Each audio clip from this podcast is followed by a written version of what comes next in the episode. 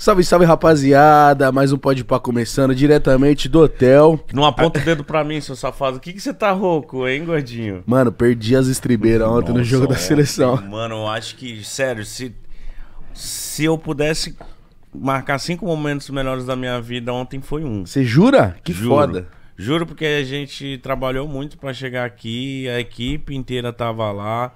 Cho- Outro lado do mundo. Chorei duas vezes, mas ninguém viu. Na hora que o Brasil entrou em campo, sabe aquela coisinha que. E o hino? Aquele nozinho O você hino pega, né? Eu, Nossa, tô aqui, cara. Eu vi os jogadores entrando, tipo, essa sensação foi muito foda. Então a gente tava lá no jogo. Eu mano. tava maluco. A bola, tipo assim, o Danilo pegava na bola lá atrás. Eu, vamos! Muito foda, muito Nossa, foda. O Brasil ganhou. Jogou pra caralho. Meu Deus, e a gente vai trazer o X. Ficou sabendo, né? Quê? Quem, filha da Falta puta? só seis, mítico. Eu tô confiante e a gente vai conseguir fazer isso aí, mano. Vai ser, o- nossa, vai ser o ano mais foda da nossa Antes de vida. apresentar o nosso convidado que entende muito disso, mítico. Será? Eu vim na van com ele e já tava tipo assim, caralho. Verdade. Vai jogar contra quem, esses filha da puta? Pode vir. Tô zoando, rapaziada. Ó, falar de Pague Menos, QR Code tá na tela. Pague Menos é um lugar pra você comprar seus remédios, certo? Mas, ó, sempre com prescrição médica. E lembrando que a cada 120 reais gastos lá dentro, você vai ganhar um cupom de 20, tá bom? E é válido somente um cupom por CPF. É só você usar o cupom PODPA20 e aproveitar. Esse brief tá mais fácil do que o jogo de ontem. Mentira, o jogo de ontem jogo não de foi ontem não fácil, foi não. fácil, não. Ó, usa o QR Code aqui na tela e a cada 120 reais em compra você vai ganhar o cupom de 20 reais, tá bom? Porra, isso é maravilhoso, hein, meu irmão? Mano, quando chega um briefingzinho assim de três linhas, eu falo assim, ô maravilha. Ô, lindeza. Mítico. Oi. Estamos aqui de frente com um cara que, que nossa, mano, eu, eu costumo dizer que não pode pôr que teve uma fase da minha vida que eu era um Um fanático. fanático e era essa fase que ele também fez grande parte disso. Eu tava comentando na- ali na van vindo, né, que foi, mano, pra mim, pelo menos, que eu, mano, sabe do que eu brisava? Eu falei assim, ó, que louco, jogar de manga longa, luva, Meião lá em cima do joelho. entendeu? Aquele uniforme do Arsenal Bordeaux com dourado. Nossa, mano. Você tem um desse ainda, Gilberto? Tem lá guardado. Gilberto Silva, palmas, rapaziada. Aê. Esse cara é brabo. Arruma um daquele pra eu comprar, irmão. Não acha mais? Pô, vou, me- vou mexer meus pauzinhos aí. Ah. Vamos dar certo, vamos, vai dar certo. Eu gosto de pedir as coisas na hora que já tá rolando papo, porque eles não podem negar. Mal começou, ele já. Já vou, já vou, ter- vou transferir a pressão ali pro Alex. Alex, resolve minha situação. Alex, me ajuda, Alex. O cara já começa o programa pedindo coisa, mano.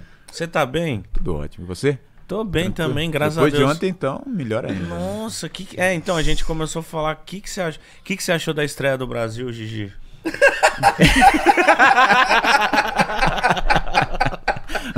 Cara, você foi na mosca. Você sabia que no Arsenal o pessoal me chamava de Gigi, cara. Mentira! é verdade, eu mano. sabia, você, porra! você pesquisou. Eu pesquisei, Você pesquisou, eu cara. Você- Ah, pô, é mítico, né, velho? É minha, porra, é entendeu? místico. Tem uma coisa É aí. uma coisa mística, É uma é coisa diferente. mística. Cara, pô, mas o jogo, o jogo foi legal. Aí estrear com vitória numa Copa do Mundo, cara, é fantástico. A gente sabe o quanto é difícil, o quanto é existia uma pressão muito grande pra estreia. A última seleção a jogar. Cara, a última seleção, então a expectativa. Imagina o seguinte, é, a Argentina perdeu, A Alemanha Alemanha, perdeu. É, pô, pra Alemanha e Argentina já secando o Brasil pra perder também, né? Mais ou menos assim. E a seleção, querendo ou não, cara, traz uma responsabilidade mu- muito diferente de qualquer outra seleção que tá na Copa do Mundo. Então, vimos aí o primeiro tempo, jogo difícil, a equipe da Sérvia ali jogando uma, uma linha Marcando muito em cima, muito cara. fechado. Quando o primeiro tempo acabou, eu falei, vixe, Vai mano. ser, vai ser, vai ser embaçado. É, né? eu achei estranho. O Tite ali no, no intervalo deve ter falado, rapaziada, pelo amor de Deus, voltou diferente no segundo Ah, vamos, tempo. vamos, né? vamos botar um samba aí né, pra o negócio começar a fluir.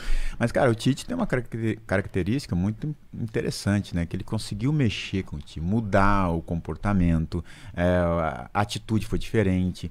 A, parte de, de, de como a seleção abordou o segundo tempo foi totalmente diferente. Mudou ali o comportamento da equipe. É isso que eu ia te perguntar. É é muito louco o futebol. O... Às vezes no intervalo as coisas mudam muito. O- A importância do técnico ali, né? É, o, que, o que que ele fala, o que que deve acontecer ali dentro. Que ontem eu assistindo eu falei, Caralho, em dois minutos eu já perce- percebi a mudança da equipe. Não, acho atitude. que no, no primeiro lance, assim, o Rafinha já toma uma bola que ele já podia ter feito o gol. É verdade. De cara, ele chutou em cima do goleiro. Você já sentiu que, tipo assim, tão diferente, irmão. Tá mesmo. Isso é muito louco, é perceptível, né, velho? Você teve técnicos assim que conseguia mudar a sua forma totalmente de enxergar o jogo ou de jogar só com aqueles 15 minutos ali no intervalo? Sim. Aí é que faz a, a diferença o grande treinador. O grande treinador ele consegue mudar o jogo, né? Por exemplo, o primeiro tempo foi difícil, o Brasil não conseguiu ter grandes oportunidades, mas mesmo assim ainda criou com o próprio Rafinha. Rafinha teve uma oportunidade Cara a que ali cara. é você não pode desperdiçar. Né? Você tem que aproveitar, porque de repente num jogo inteiro você vai ter uma chance e é aquela que você tem que fazer. E, e o Brasil não conseguiu criar tanto, né? Uma equipe muito fechada, da Sérvia. É, o Brasil não, não fez a, a melhor partida. Mas ao mesmo tempo teve um lado, um lado importante, interessante nisso para mim, olhando lá de fora. Também o Brasil não deu espaço para que a Sérvia criasse. Não teve nenhuma chance de Verdade, gol. mano. Porque qual que era a jogada deles? Eu analisando o jogo, né? é, eles tiveram du- dois lances que num contra-ataque eles faziam uma, uma inversão de, de bola da esquerda para a direita para tentar um cruzamento para o Mitrovic. Que E é uma dessa do- é, do time. e ele é muito bom na, na parte aérea, ele é um monstro no ar, cara. E o Brasil não deu chance, cara, também, para que isso acontecesse depois, né? Com mais vezes. É, dificultou bastante. Mas aí você vê no, o comportamento, a atitude. Isso é, muda né, a questão, é, a mentalidade do próprio jogador. Cara, nós não. De repente, nós precisamos arriscar um pouco mais, nós precisamos fazer um pouco mais, precisamos jogar futebol brasileiro de verdade, cara. É isso que o Brasil fez. A partir do momento que o Brasil pô, entrou, já com aquele gás, com a pressão, a primeira chance do Rafinha, já podia ter saído 1x0, não fez. O goleiro fez a defesa. Pô, beleza. Mas, cara, ficaram lá em cima deles. Não deu espaço pra eles jogar. Isso, isso intimida outro time, né? Será, certeza. será que outro time já fica aí? Tá porra. A camisa já deve intimidar, Mítico. É. Na hora que os caras vê a camisa amarela, o calção azul, os caras falam, vixe. A torcida é tudo diferente, né? Ah mano? lá, mano, ah lá, os caras tá aí, tá ligado? Mas o que o Gilberto falou, eu concordo, mas eu acho que o Brasil, das grandes seleções, né, das favoritas, foi o que teve a, a estreia mais difícil. Contra a seleção mais bem preparada. Tipo, a gente viu a Espanha contra a Costa Rica, Vixe. parecia passeio. Eu A gente vi. viu no estádio. essa. A gente assistindo a Argentina contra a Arábia Saudita. Foi um jogo difícil, mas tomaram a virada. A Arábia, mas, tipo, foi três gols anulados da, da, da Argentina. Faltou um pouco de sorte. Acontece. Mas. Ainda bem, né? Nada demais essa risada aqui, né, Gabriel? Pa- Passa batida. Passa batida. Mas qual- quais treinadores que você teve que chegava assim no, no, no intervalo? Ou até mesmo você, né? Que era capitão direto, por onde passou. O capitão, ele, ele consegue ser um quase, quase um auxili- auxiliar técnico ali dentro também? Ele é uma grande referência, né? É a pessoa de confiança do treinador. E você é, tem um, um papel, uma importância muito grande, né? Fundamental dentro do campo, para ajudar os, os, seus, é, os seus colegas ali dentro do campo, né? É aquele que na hora que o bicho pega, cara, ele assume a responsabilidade. Eu tive a felicidade de jogar com grandes capitães. Ontem eu estava do lado de um que eu sou fã. Eu aprendi muito com ele, vendo e ouvindo Quem? as histórias dele, cara. Cafu. Cafu. Ah, esse cara é monstro, velho. Vocês são irmão?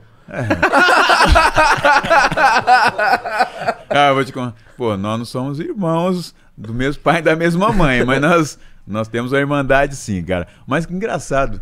Eu tô passando toda hora na rua, toda hora alguém me chama de Cafu, velho. Sério? Pô, será que que, que tá acontecendo? Nós estamos muito parecidos mesmo. Mas toda hora tem alguém que me chama de Cafu. Eu falei, ô, Gilberto Silva, cara. Pô, mas é um, pri- é um privilégio grande. Pô, Cafu tá legal, vou deixar passar batido, tá bom. De vez em quando misturo, já me chamar de Júlio Batista. Nossa, Já- Júlio Batista. já mais de Júlio Batista, já me chamar de Aloysio Chulapa. Cara, e, e por aí vai. Por aí de vai. Vida. Cara, vai- Não, mas é só cara velho. monstro. pô. É. Pô, mas tá legal. Pô, são, são ídolos do brasileiro, do mundo inteiro, então tá valendo. A família futebol, nós somos da mesma família, a família futebol. Que isso, cara. Eu fico imaginando assim, Gilberto. Pô, a gente vê você conversando calmo, tranquilo, mas dentro de campo. Cara, Era dentro- assim também? Dentro de campo é arroz com feijão, meu. Lá Dentro de campo, cada um defende seu prato. E, e acaba que isso é da história do jogador brasileiro, né? Então nós sabemos a origem nós viemos, de onde nós viemos, de onde nós saímos, a dificuldade que foi para chegar no futebol. Talvez poucas pessoas sabem. E acho que quando você está no topo é tudo muito fácil, tudo muito bonito. Ah, esses caras ganham para isso, ele não podia errar. Pode errar, ele erra, cara. É por isso que ele faz isso o tempo todo, para cada vez diminuir a margem de erro. Então, dentro de campo, até porque minha história no futebol ela quase não aconteceu. Você já, tava, você já tava com uma certa idade quando deu certo, né? Eu cheguei no América Mineiro com 17 anos e depois de cinco meses eu voltei pro interior para ajudar a família. Fui trabalhar de operário. Mas que, que, porque, tipo. não Tava as tava coisas dando- tava apertado É, em casa. Coisa difícil, né? Então, é a origem de onde nós viemos, dificuldade familiar. Meu pai, quatro filhos, minha mãe passou um período difícil com doença. E depois de cinco meses no América Mineiro, então, pô, você tá ali agora, cara, agora vai. é Você não tinha feito base em nenhum outro lugar, peneira, não, teste, jogava, nada? jogava futebol amador na minha cidade, lá em, lá em Minas Mas Gerais. todo mundo fala, mano, você joga pra caralho, vai, vai, vai tentar ser jogador, vai. Era isso? As pessoas falavam sim, só que, cara, quando você tá numa cidade do interior, onde você tem pouco acesso, às vezes, às informações, acesso aos lugares, às pessoas, você não sabe o caminho, né? Como é que chegar a essas pessoas? É muito complicado. Se você não consegue encontrar alguém, de repente conhece alguém para fazer você ter essa oportunidade, você ou você faz por isso mesmo, você vai na cara e na coragem. Então eu não sabia como fazer. Então muito novo, eu, eu era muito tímido. Ainda continuo bem menos, né? Ah, mas consigo, né, até falar que já me chamaram de Heloísio, Cafu e tudo mais. Antes seria impossível. É, antes eu, eu ia baixar a cabeça, ficar apanhar. envergonhado, né? Mas hoje eu tô risada disso tudo, né? Ah, mas então você não sabe como chegar nesses lugares, né? Como é que eu vou bater na porta? Fiz teste no Atlético Mineiro, não fui aprovado. E fui até o último dia da peneira, não. Quando eu cheguei no Atlético Mineiro fazer peneira, cara, tinha 500 meninos fazendo peneira. Nossa. Você treina 15 minutos, pá, pá, pá, entra mais 15, outro treino e, a- e cada hora que treina já, já despenca um monte da lista, né? Caramba. Então é mais ou menos isso. Então, imagina, 15 minutos, como é que você mostra pra alguém que você tem talento, cara? É um crime, entre aspas, né? Sim, É, né, a gente não, tem, não é entendeu? correto, né? É, tudo isso. Mas enfim, Você é- já era volante? Era volante, jogava de zagueiro algumas vezes. E aí quando eu cheguei no América, cara, fiz teste, passei. Mas, cara, é agora, agora vai, né? O 17 que, que você acha que você fez que você passou nesse teste? O que, que você fez de diferente? Que... Cara, eu- você foi eu- mais. Eu, eu treino, eu no interior, né? Eu sou de uma cidade de Minas chamada Lagoa da Prata. Então eu tava sempre jogando, cara. Minha vida era isso, né? Então eu trabalhava, eh, era servente pedreiro e trabalhava, jogava na escolinha da cidade, do dono da, da, da obra onde eu trabalhava, né? Ele que me deu esse emprego num momento difícil para ajudar a família. Minha mãe. Você sonhava em ser jogador? Cara, Tipo, isso- antes, assim. É. Então, esse sonho, eh, de repente, ele fica tão distante, porque você não tem a oportunidade de chegar onde você tem, eh, digamos assim, a oportunidade de sonhar de verdade, né? Uhum. Então, está num clube. E aí, quando eu fui para América, depois né, de todo, todo esse processo, de ter trabalhado antes e tudo, passei, cara. Agora vai, né? Cara, com cinco meses, aí teve um momento bateu a saudade de casa, a primeira vez que eu tinha saído. Ah, você ficou cinco meses morando lá, né? Mora- Exatamente, fiquei em Belo Horizonte. É, minha cidade não era tão longe, mas a questão é financeira. Eu não tinha condições de pagar uma passagem, minha família não tinha condições, condições de ir lá me ver. Então você viveu o clube cinco meses assim, todo dia, Vi. todos os minutos. Exatamente, então eu morava dentro do clube. E, e a ajuda de custo que, que o clube pagava pra gente, né? É uma- realmente uma ajuda. Não, não dava para eu pagar uma passagem para ir ver meus pais. E aí a situação em casa foi ficando difícil também, essa falta de grana e tudo mais. Até que eu decidi ir embora. Eu fui embora, Como é que é tomar essa decisão de, tipo assim, caramba, eu tô aqui. Já todo eu, time, né? eu vi acontecer, tipo assim, cheguei aqui. Mas. Não dá pra continuar. Cara, isso deve ser, acho que Nossa. muito mais difícil, cara. Então, você, eu aprendi muito cedo a fazer escolhas na vida, cara. E uma das coisas que eu aprendi é, antes até mesmo futebol foi escolher o que eu não queria fazer. Porque depois que eu, que eu fosse decidir para fazer seria muito mais fácil. Então, eu cresci numa, numa vila muito pequena, é, é, onde meu pai trabalhava numa usina de açúcar. Meu pai cortava cana, meu pai. É, é, essa é a minha origem. Vida puxada Vida difícil. verdade. Então eu cresci no meio, né, rodeado de canavial, né, numa vila muito pequena. E quando aí, mais ou menos com 9 para 10 anos, eu vi o meu pai fazendo esse trabalho, eu vi os trabalhadores fazendo aquilo, naquele dia eu falei para mim, cara, não é o emprego que eu quero para minha vida. Eu sei que a minha realidade aqui é essa, mas não é isso que eu vou fazer. Quero buscar algo melhor. Exato. E quando eu cheguei na América, né, fiquei, tomei a decisão de ir embora, foi uma decisão de necessidade. Necessidade para voltar, ajudar a família. Eu fui trabalhar, fui operário de fábrica nesse período. Por dois anos e meio eu trabalhei numa fábrica de laticínios da minha cidade e continuei jogando futebol amador. Né, uma fábrica, né, que tem um time de futebol amador, fui trabalhar, jogar no time da fábrica, Mano. jogava futsal, é, jogava para os times da região, o amador, às vezes algum pagava um dinheirinho, melhorava. Ganhava uns 50 conto? Ganhava 50. Não, um pouco mais. Os caras os cara me colocavam no O nível acima, alto. O passe Ah, estava entendi, alto. entendi. Vol- Tinha voltado da América Mineira, então o passe estava valorizado. Então a galera, tipo, da Varsa ficava assim, Gilberto, vem aqui, joga aqui pro time tal, vamos lá. É, o pessoal procurava, cara. Mas enfim, é, eu- mas isso é. Cara, eu sempre gostei, eu vivi, eu cresci jogando futebol. Lá na rua, desde moleque, né? Meu pai falava que eu dormia com a bola de- desde cedo, né? Fissurado. E brinco que é- foi minha primeira namorada.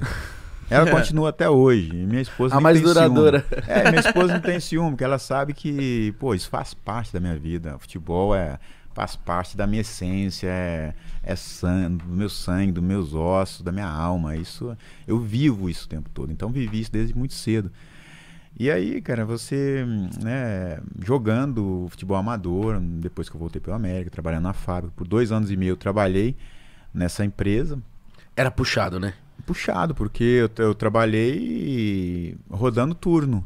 Não sei se vocês conhecem bem o que que é isso, rodar turno. Rodar turno é o quê? Tipo. É, trabalhar em horários diferentes. Então tinha, um, então tinha um horário que eu pegava seis, começava às seis da manhã e até às quatro da tarde. No outro de meio-dia até às dez. Depois de dez às seis da, do dia seguinte. Credo. É, Então você não tinha rotina. Não, eu rodava, cada semana eu estava no horário. Vivia pra É, trabalhar. a pessoa só. vive em prol do, do trabalho, trabalho, cara. Exatamente. mano. E eu fazia, eh, trabalhava nessa empresa. Nesse momento que você tava nessa, nessa luta aí, é, o sonho de jogador ainda existia ou você tipo, já tinha desistido? Era só "Mano, hobby Vou mesmo. né? trabalhar, vou trabalhar e já era futebol. O primeiro foco era ajudar a família.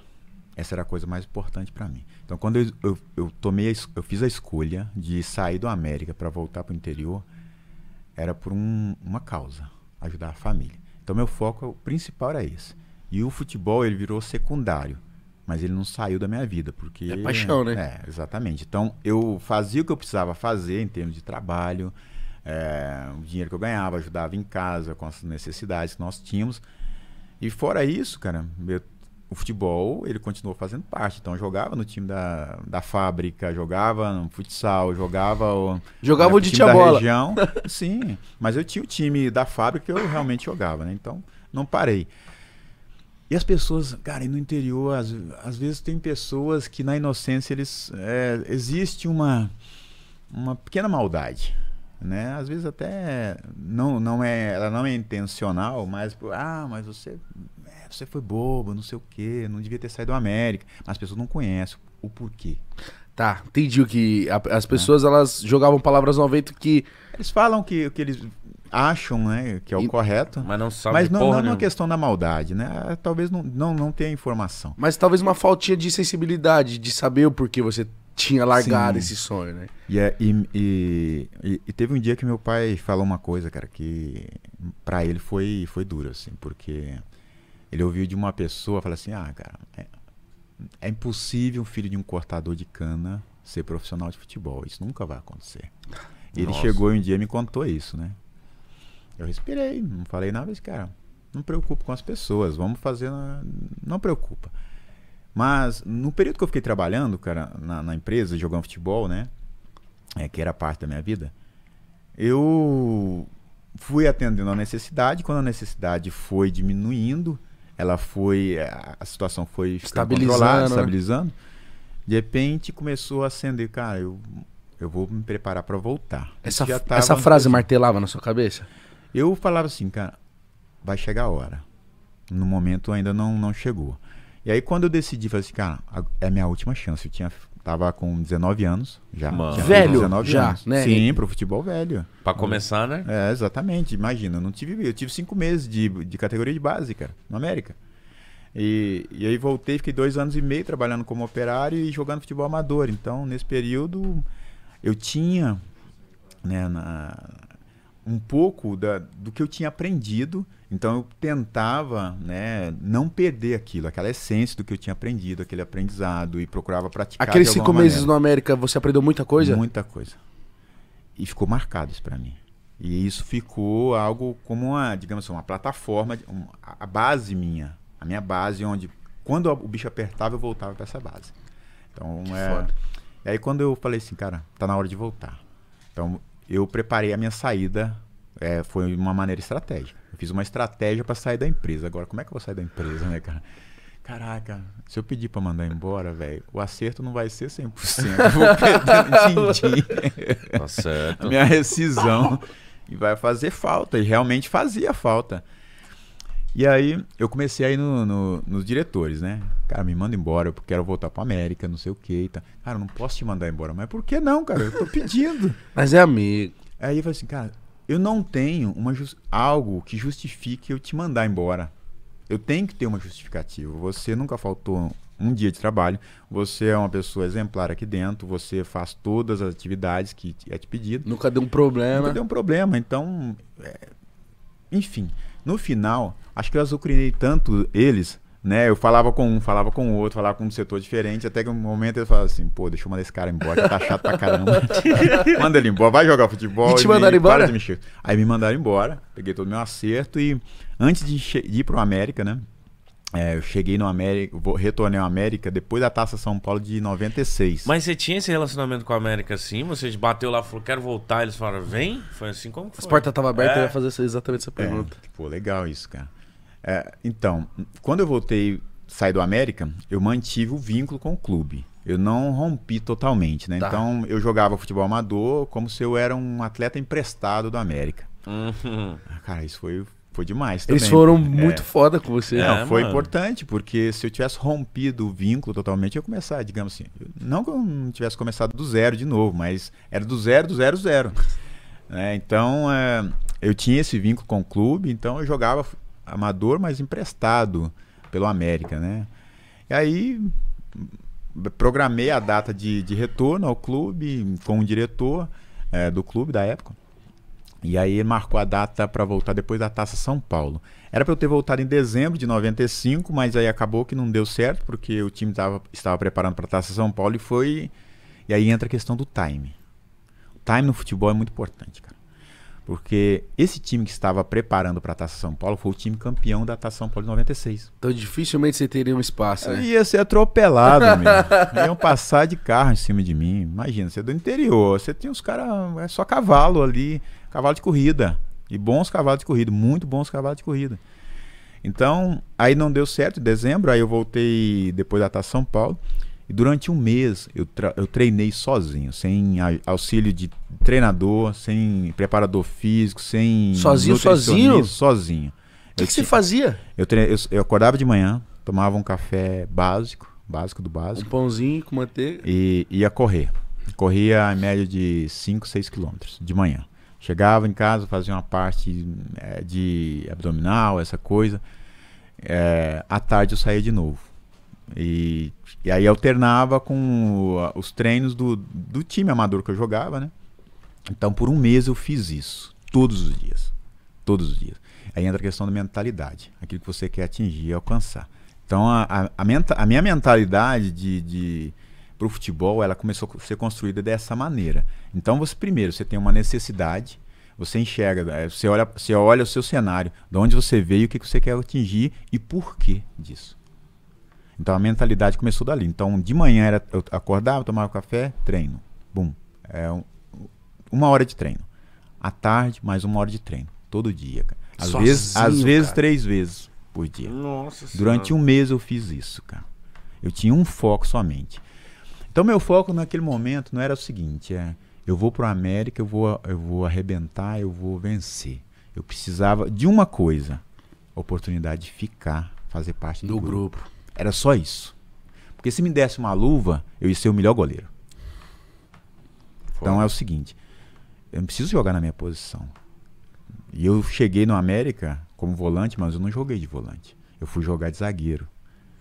E tava felizão. O quê? Se até se fosse para ser roupeiro. É até emocionante ouvir Sabe isso por que quê, cara? É, muitas pessoas às vezes têm, têm sonhos, têm objetivo na vida, mas ele não tem clareza daqui, qual, daquilo realmente quando acontece. Aí de repente ele acha que tem que ser tudo do jeito dele. Você não tem humil... as pessoas não- às vezes não têm humildade para reconhecer que para você atingir o seu objetivo, de repente você tem que fazer coisas que você talvez não quer.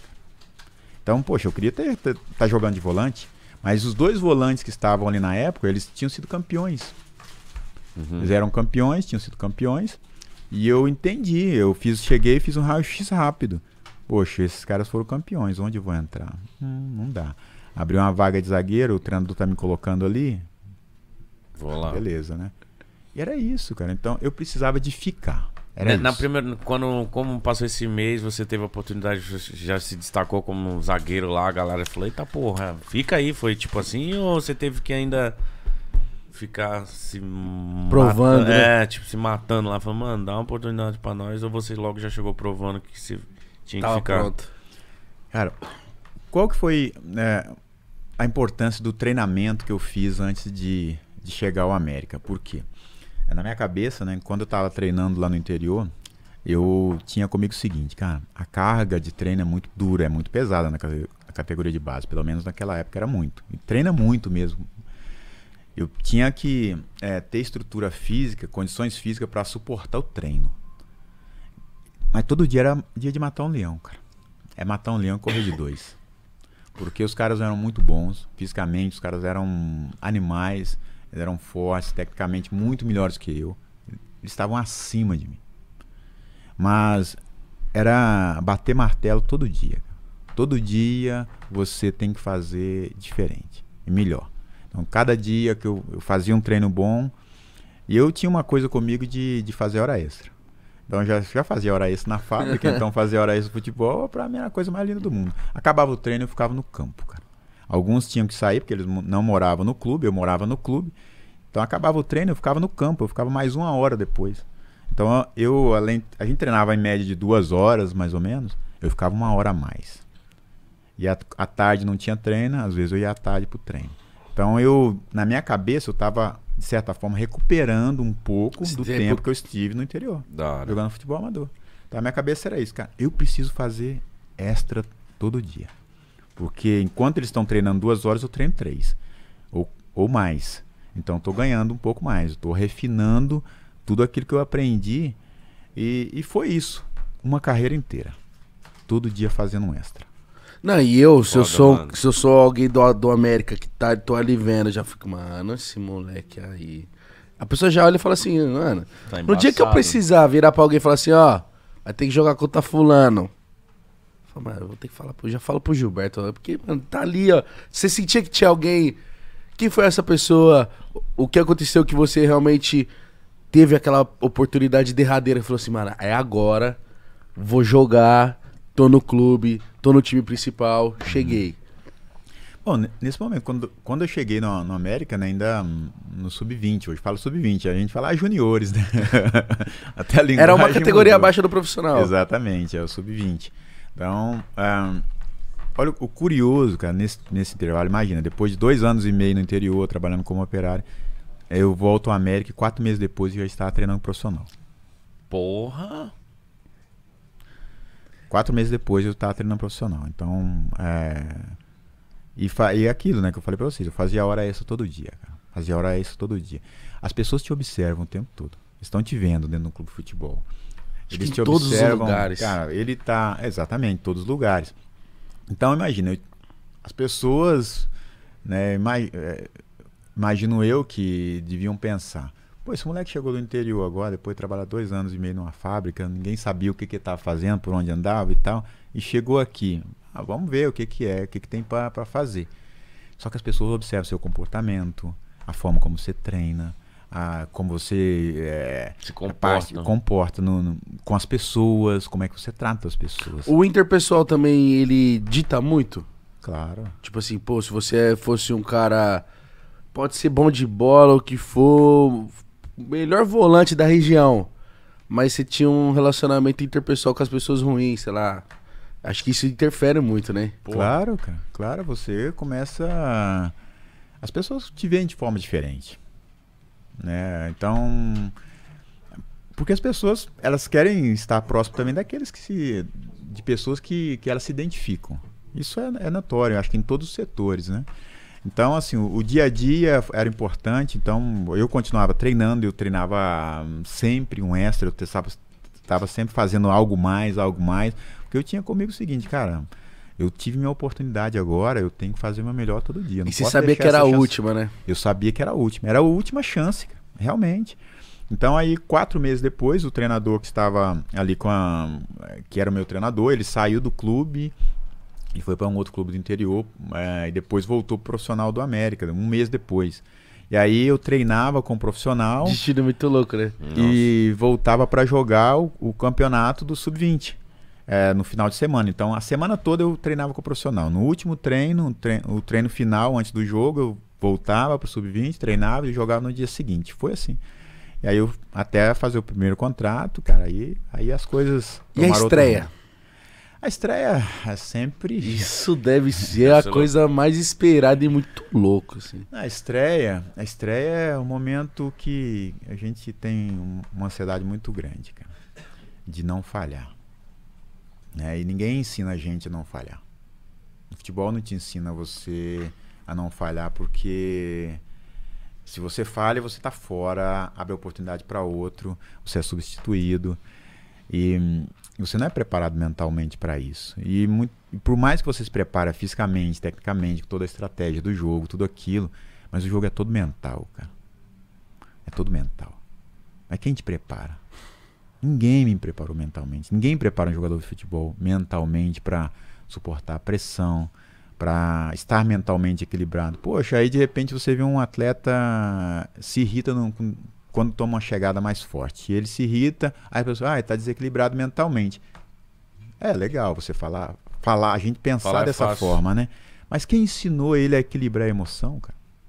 Para lidar com aquela situação de pressão, onde o adversário xinga ele, xinga a mãe dele, Nossa. mas não sei o quê, e por aí vai, né? E as porradas que deve doer pra caramba. irritar. Mas nesse momento que você conseguiu ser profissional, como que foi pra sua família? Sua família sempre te apoiou? Como, como que foi isso também? Porque você deixou esse, esse sonho ali de canto pra também ajudar a família, mas nesse momento que você ali já tá no profissional, você assina contrato, você começa essa é, é, né, a sua carreira no futebol. E a sua família, como que ficou nesse momento? Eles te apoiaram? Como que foi esse momen- momento? Não, minha família sempre apoiou, né? É, mesmo nos momentos que a gente teve grandes dificu- dificuldades financeiras, é, problema de saúde da minha mãe, mas nunca deixaram de me apoiar. E uma, uma grande referência para mim é meu pai. que meu pai foi jogador de futebol amador, então a gente, nesse período que eu voltei pro interior, a gente chegou a jogar junto na mesma equipe. Ele jogava bem? Meu pai era zagueiraço, mano. Né? Sem conversa. Não, sem conversa. Não é história de pescador, Grosso. não. Não, não, mas sem conversa ele. Aquele Sim. zagueirinho sem conversa. Tipo, Não, mano. Não, ele, ele Forte. jogava, jogava. Era, o velho o velho era, era brabo. Como meus meninos fazem, ele era brabo. Mas, ah, então, cara, para a família é um momento de orgulho, né? Muito grande. Você sair da, da onde nós saímos e, de repente, meu pai. E aí, de repente, nas conversas com ele, ele relembra aquela, aquela história, né? A frase. Fulano um dia falou que não ia acontecer. E hoje eu agradeço a Deus por você estar realizando esse sonho. Você é louco. E poder, né, mudar a vida de todo mundo, ajudar a mudar, né? Mas o, o que é de, de se chamar muita atenção, de até um espanto, mas pro lado bom, era o seu mental, cara. Tipo, novo, né? Porque a gente comentou, né, que 19 anos é velho, mas velho pro futebol, assim, pra começar, É. pra ter a primeira oportunidade. Pô, a gente vê hoje, o 19 anos, o cara já tá na Europa, muitas das vezes. E aí você, tipo, não, calma, meu momento vai chegar, mineirinho mesmo, É.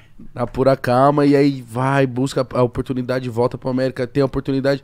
Quando você tem as suas oportunidades, você já agarra ela de vez assim, não sai mais do, do time profissional, você sentia que seu nível técnico tava acima mesmo da galera. Como é que tava a- esse seu momento, tipo, jogando no América, se destacando naquele momento?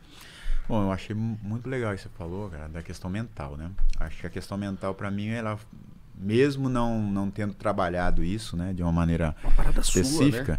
mas é de, vem de dentro, realmente, né? Ontem eu até falei isso com o Cafu no nosso bate-papo, que ninguém ensinou a gente, né, a pensar de forma diferente, né, trabalhar a mente para você é, saber equilib se equilibrar nos momentos difíceis, né? Porque imagina, você tem sonho de repente, você se frustra, né? Porque existe uma necessidade, você precisa é, dar um um passo atrás ou mais passos atrás né, dentro do sonho que você tem para suprir uma necessidade, que é ajudar a família. De repente você volta de novo, você tem que virar a chave para você focar na, naquele objetivo de novo e, e seguir em frente. E as coisas foram acontecendo muito rápido. E quando eu fui titular da equipe do América, eu estreiei, daí a pouco. É, 98 principalmente, eu firmei na equipe, né? 97 eu entrava e saía. Foi o ano que o América foi campeão da Série B. Então eu, eu não era titular absoluto, mas eu, cara, o bicho tava pegando. Gilberto. É, pô, Gilberto, eu sabia o dia que eu, quando eu ia jogar, cara. O bicho tava pegando, e ganhando 1x0, jogo difícil, tomando pressão. Pô, o Givanildo me chamava. Vem cá e eu entrava. E aí no ano seguinte eu fui titular um, toda a temporada, no, 98, 99, e depois fui pra Já na Série A? Na, na Série A em 98 e caímos. Subimos em 97 e 98 caímos, cara. E, e nessa época aí, eu lembro que você falou que foi pro Galo, o, os times de Minas nessa época estavam voando, né? 98, 99. Lembro até das finais que fizeram com o Corinthians. De brasileiro. Lembro não, né? Vi depois os vídeos, né? É, essa era novinho. Né? Novinho demais. E eu queria saber como foi sua ida pro Atlético Mineiro. Porque, beleza, você estava no América Mineiro, que é um grande clube ali de Minas. Mas a gente sabe, os dois maiores são o Cruzeiro e o Galo. Como é que foi a sua ida? Tipo assim, quem foi o responsável? O que aconteceu? Conturbada. Sério? Ah, foi conturbada aí minha ida pro Atlético, né? Porque aí eu estava no América, tinha um empresário na época. E de repente ele chegou para mim e falou assim: Cara, tem uma proposta aqui do Cruzeiro. Um, pô, você... Meu Deus. Ah, qual proposta que é? Ah, é X. Queria nem ouvir. Vou... Estudo, cara. vou ganhar estudo. Ele vai me oferecer estudo. Sim, é isso aqui e tal. E meu contrato, isso era. Já estava aproximando do final de 99. E meu contrato finaliz, é, finalizava, acho que em janeiro ou fevereiro de. janeiro de 2000. Então, aproximando, veio essa abordagem. E aí eu falei assim, cara. E o Cruzeiro voando na época, né? Uma baita de uma equipe. E aí eu falei assim, te interessa? Eu falei assim, cara, lógico que interessa. Eu vou ganhar sei quantas vezes mais do que eu ganho aqui, é uma baita de uma oportunidade. Para um grande clube, né? E aí, nessa conversa, vai e vem e tudo, eu cheguei a assinar um pré-contrato com o Cruzeiro. Nossa. O que, que, aconteceu? Assinei um pré-contrato com o Cruzeiro, cara. Na sua cabeça é isso. Não, é cara, era o que eu tinha. O Celeste, é, era o que era o que era o que chegou para mim de oportunidade. Eu não sabia de nenhuma outra coisa. Aí de repente, cara, eu achei que essa, isso ia ficar quietinho, sossegadinha, finalizar o ano, terminar meu ah, contrato. Ah, então esse, pré, esse pré-contrato é, é, aquilo sigiloso, Exatamente. que ninguém tá sabendo. Tá ali na gaveta, né? Meu, foi, ele foi assinado com data é, é, futura, após o meu contrato, é, finalizar com a América. E de repente né, a notícia pipocou na imprensa. Começou a todo mundo falar e tal. Nossa. E aí minha vida virou um inferno, cara todo mundo querendo falar comigo e tal. E Vai eu, mesmo pro Cruzeiro, isso é verdade. Eu, não, todo mundo querendo falar. As pessoas gravaram comigo, fizeram uma, uma gravação de uma forma estranha. E, e aí, de repente, o, o presidente do América me chama. Esse cara. Meu Deus. Sabia que era bucha, né? Quando o negócio começou. Na verdade, quando o negócio pipocou, eu saí de Belo Horizonte e fui pra minha cidade, cara. Escondi lá. Eu não queria falar com ninguém. Eu falei assim, vou parar de jogar futebol. Sério? Falei isso, cara, porque, cara, a minha vida virou de cabeça para baixo. Então a imprensa o dia todo falava sobre o que está acontecendo, que Gilberto vai para o Cruzeiro, prefere o, o, Cruzeiro do que no Atlético. Eu não sabia de nada de Atlético, cara. E até então não tinha nada de Atlético. Então a galera sabia do Atlético e você não. Eu não. e aí de repente eu tô no interior, escondidinho, chega um empresário lá, eh, a mando do Cruzeiro.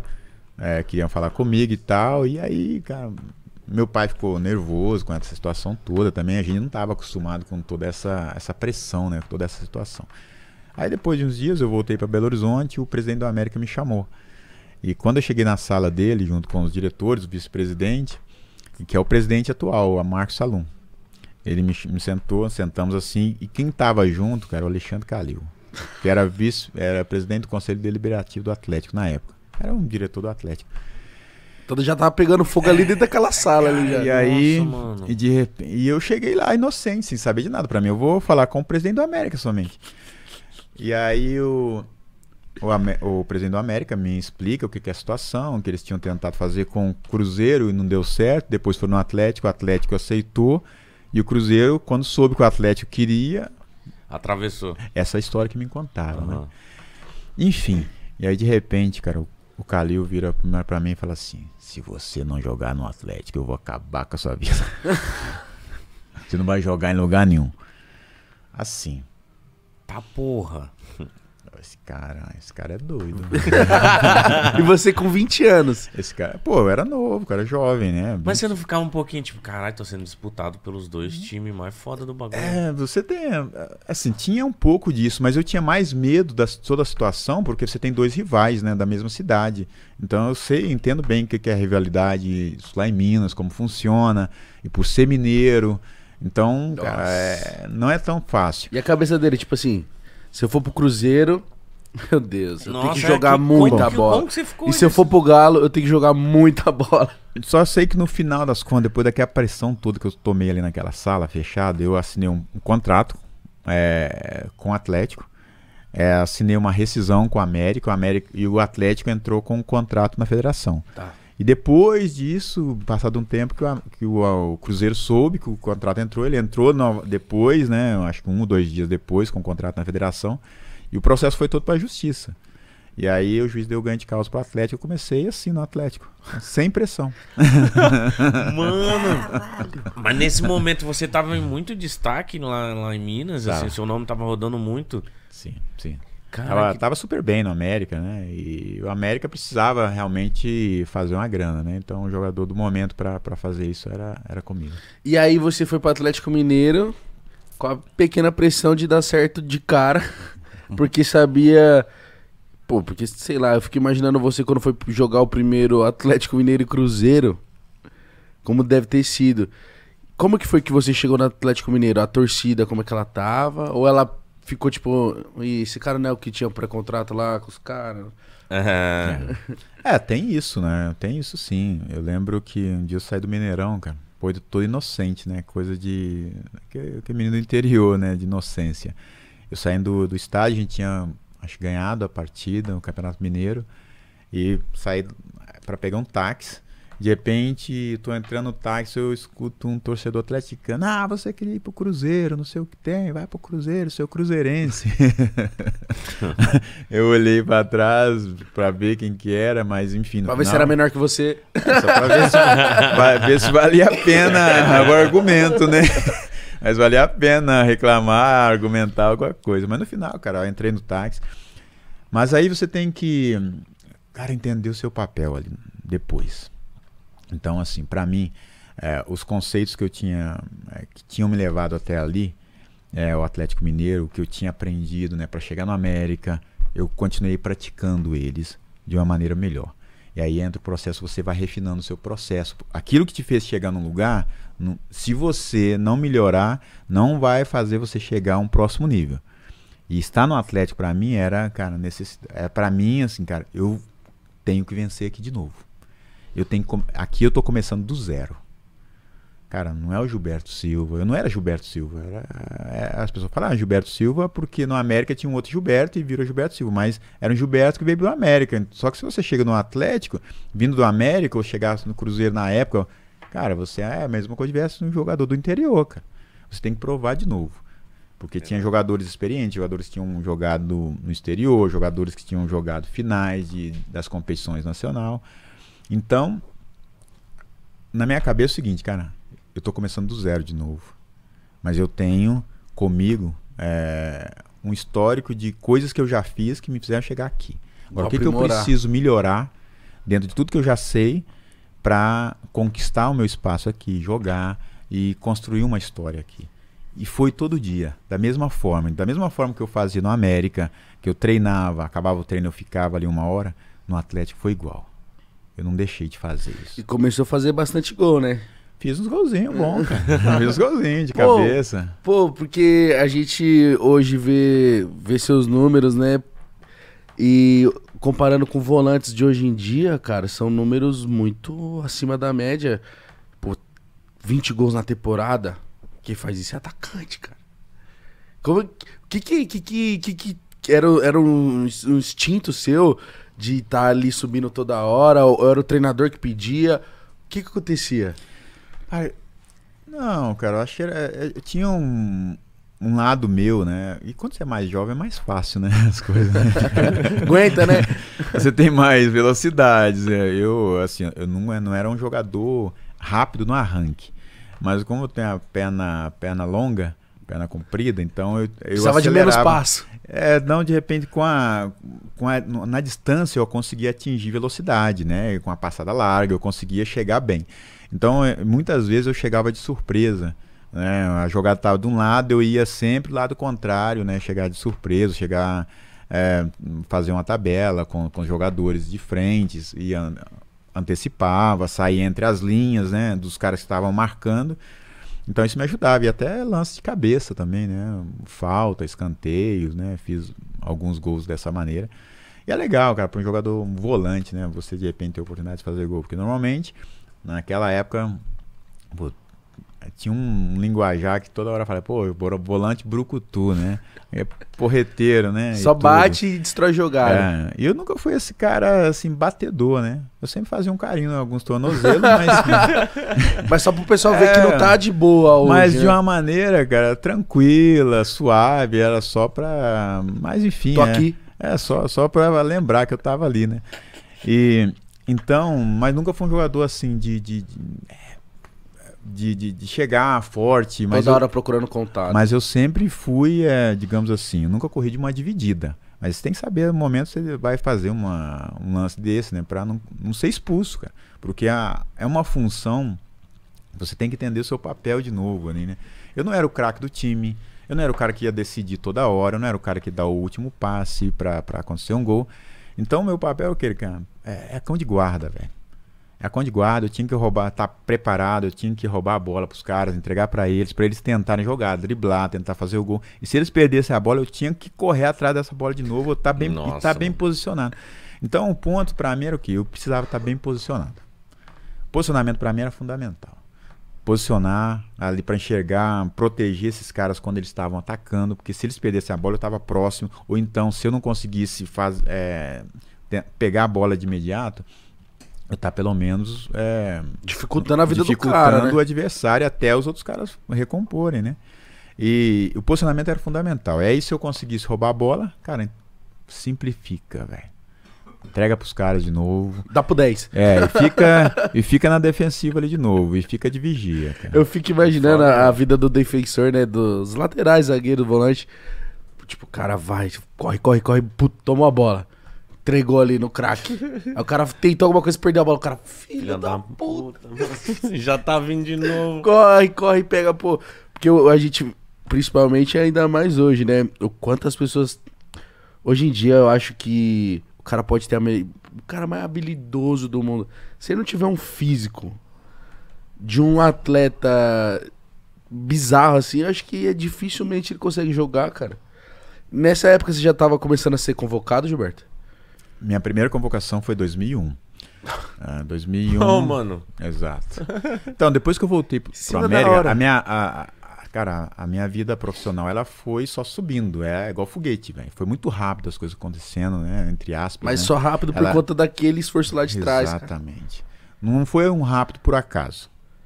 Com um propósito. Você trabalhou pra isso. né? Exatamente. Mas então, quando veio a primeira convocação, como foi? foi nos dois jogos, pros dois últimos jogos das eliminatórias. Mentira. Exato. Mano, Mentira, mentira. O que, que, que tinha acontecido? Cara, o Filipão tinha trabalhado, o Filipão era treinador, ele tinha trabalhado no Cruzeiro, né? Antes de ser convocado, de ir pra seleção. Aí você tinha dado trabalho. Então eu já tinha dado alguns trabalhos pra ele. Na verdade, o América dava muito trabalho pro Cruzeiro, cara. Isso era verdade. Às vezes contra o Atlético a gente não, não tinha um bom resultado, mas com o Cruzeiro a gente. Cara, é impressionante. É, era sempre bons resultados.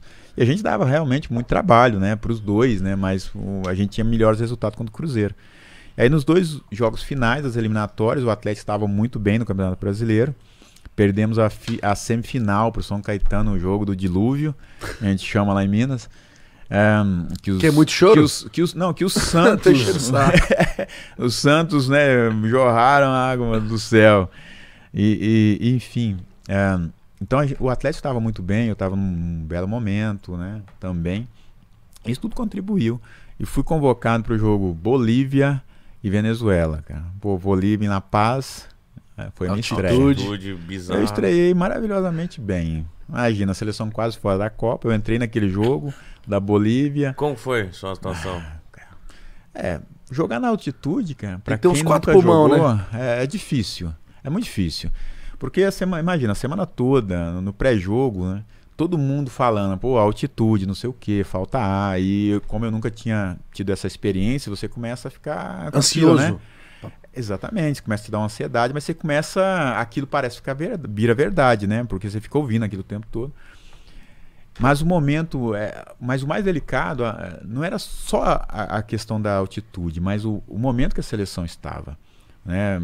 Já estava, pô, tinha tido, acho que o Leão de treinador, o Vanderlei Luxemburgo, acho que teve o Candinho um, um período, e estava no quarto treinador, que era o Filipão, Nossa. e quase fora da Copa. Então fomos para aquele jogo, um jogo que a gente sabia que, que ia ser muito difícil, perdemos de 3 a 1 e fomos, voltamos para o Brasil para jogar o jogo final contra a Venezuela. E aí a Venezuela, nós ganhamos o jogo. E aí deu aquele Classificamos. classificamos no último, no último jogo. E aí que a minha história na seleção começou, cara. E a partir daí, no ano seguinte, entrou 2002, a seleção brasileira fez sete jogos amistosos e eu joguei todos os jogos como titular. E nesses amistosos foram a maioria dos jogadores do- que estavam no Brasil. Foram e só o Djalminha que jogou acho que alguns jogos. Ele estava na Espanha na época, mas a maioria dos jogadores selecionados foram jogadores que estavam nos clubes bra brasileiros. Pro Filipão ver quem ele pod- poderia estar tá, convocando. Que diferente isso, porque hoje em dia eu, eu acho que rola pouco isso. Por exemplo, acho que na hora que já tá fechando o ciclo, a gente já consegue saber meio que quem vai ser os convocados um ano antes. Verdade. Entre aspas, assim, se não, Já imagina, não né? aparecer alguém, tipo, uma explosão meteórica ou alguma lesão, você já meio que já. Tipo Assim, mano, difícil a pessoa ter uns amistosinhos num ano da Copa do Mundo. Não é fácil. É, com esses amistosos, cara, aí eu fui selecionado, o Kleberson, Kaká, Anderson Polga, né, que estavam jogando no Brasil na, naquela época. E aí, cara, e fiz três gols, os meus únicos gols da- pela seleção, dois contra a Bolívia e um contra a Islândia. Logo Bolívia, É. tinha que ser, né? Tinha perdido a estreia. Mas-. Vamos descontar, né? Vamos descontar, né?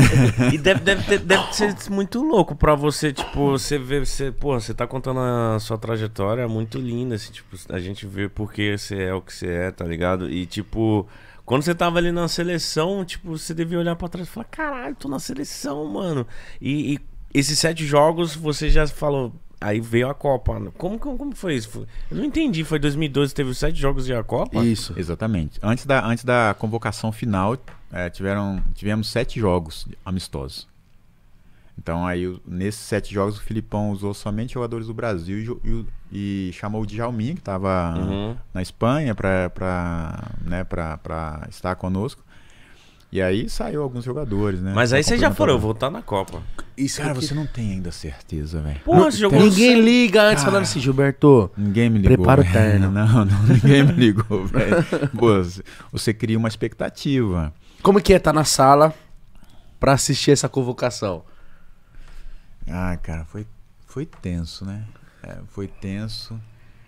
E você fica ali na. na Juntou a família na toda? expectativa. Não, minha família tava no interior, eu tava em Belo Horizonte, né? Nossa, Não- sozinho. Tava ali na, na expectativa.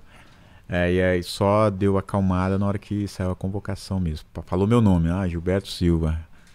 Cara, não, não consegui acreditar, porque. hum, é, quando essas coisas acontecem na minha vida, tem coisas é, que tem uma importância muito grande.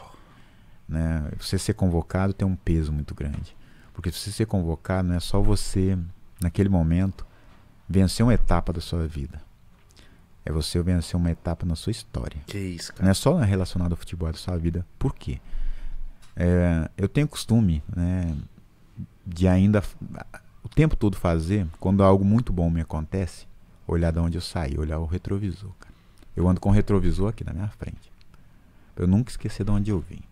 Tá? A vila onde eu cresci, onde meu pai cortava cana, onde eu cresci, aprendi a jogar bola naquele lugar, na rua, com os moleques, com os meus primos, amigos, na escola. Era pé descalço, não tinha condições. Cara. Então, quando aconteceu a seleção, cara, deu uma. Passou um fio muito rápido assim na minha cabeça. Que isso, imagina De você. olhar pra tipo, trás, cara. Tipo, eu vou pro Japão. E saber que você é um dos 23.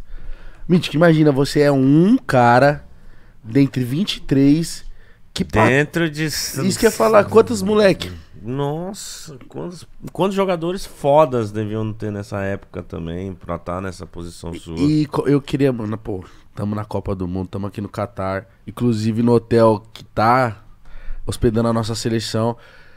Como é que é ir pro Japão, o terninho, o desembarque, essas coisas, porque eu fico imaginando, deve ser, deve mexer muito com a cabeça. E também logo de cara, não, logo de cara não, em cima da hora perder um companheiro tão importante quanto o Emerson, né, cara?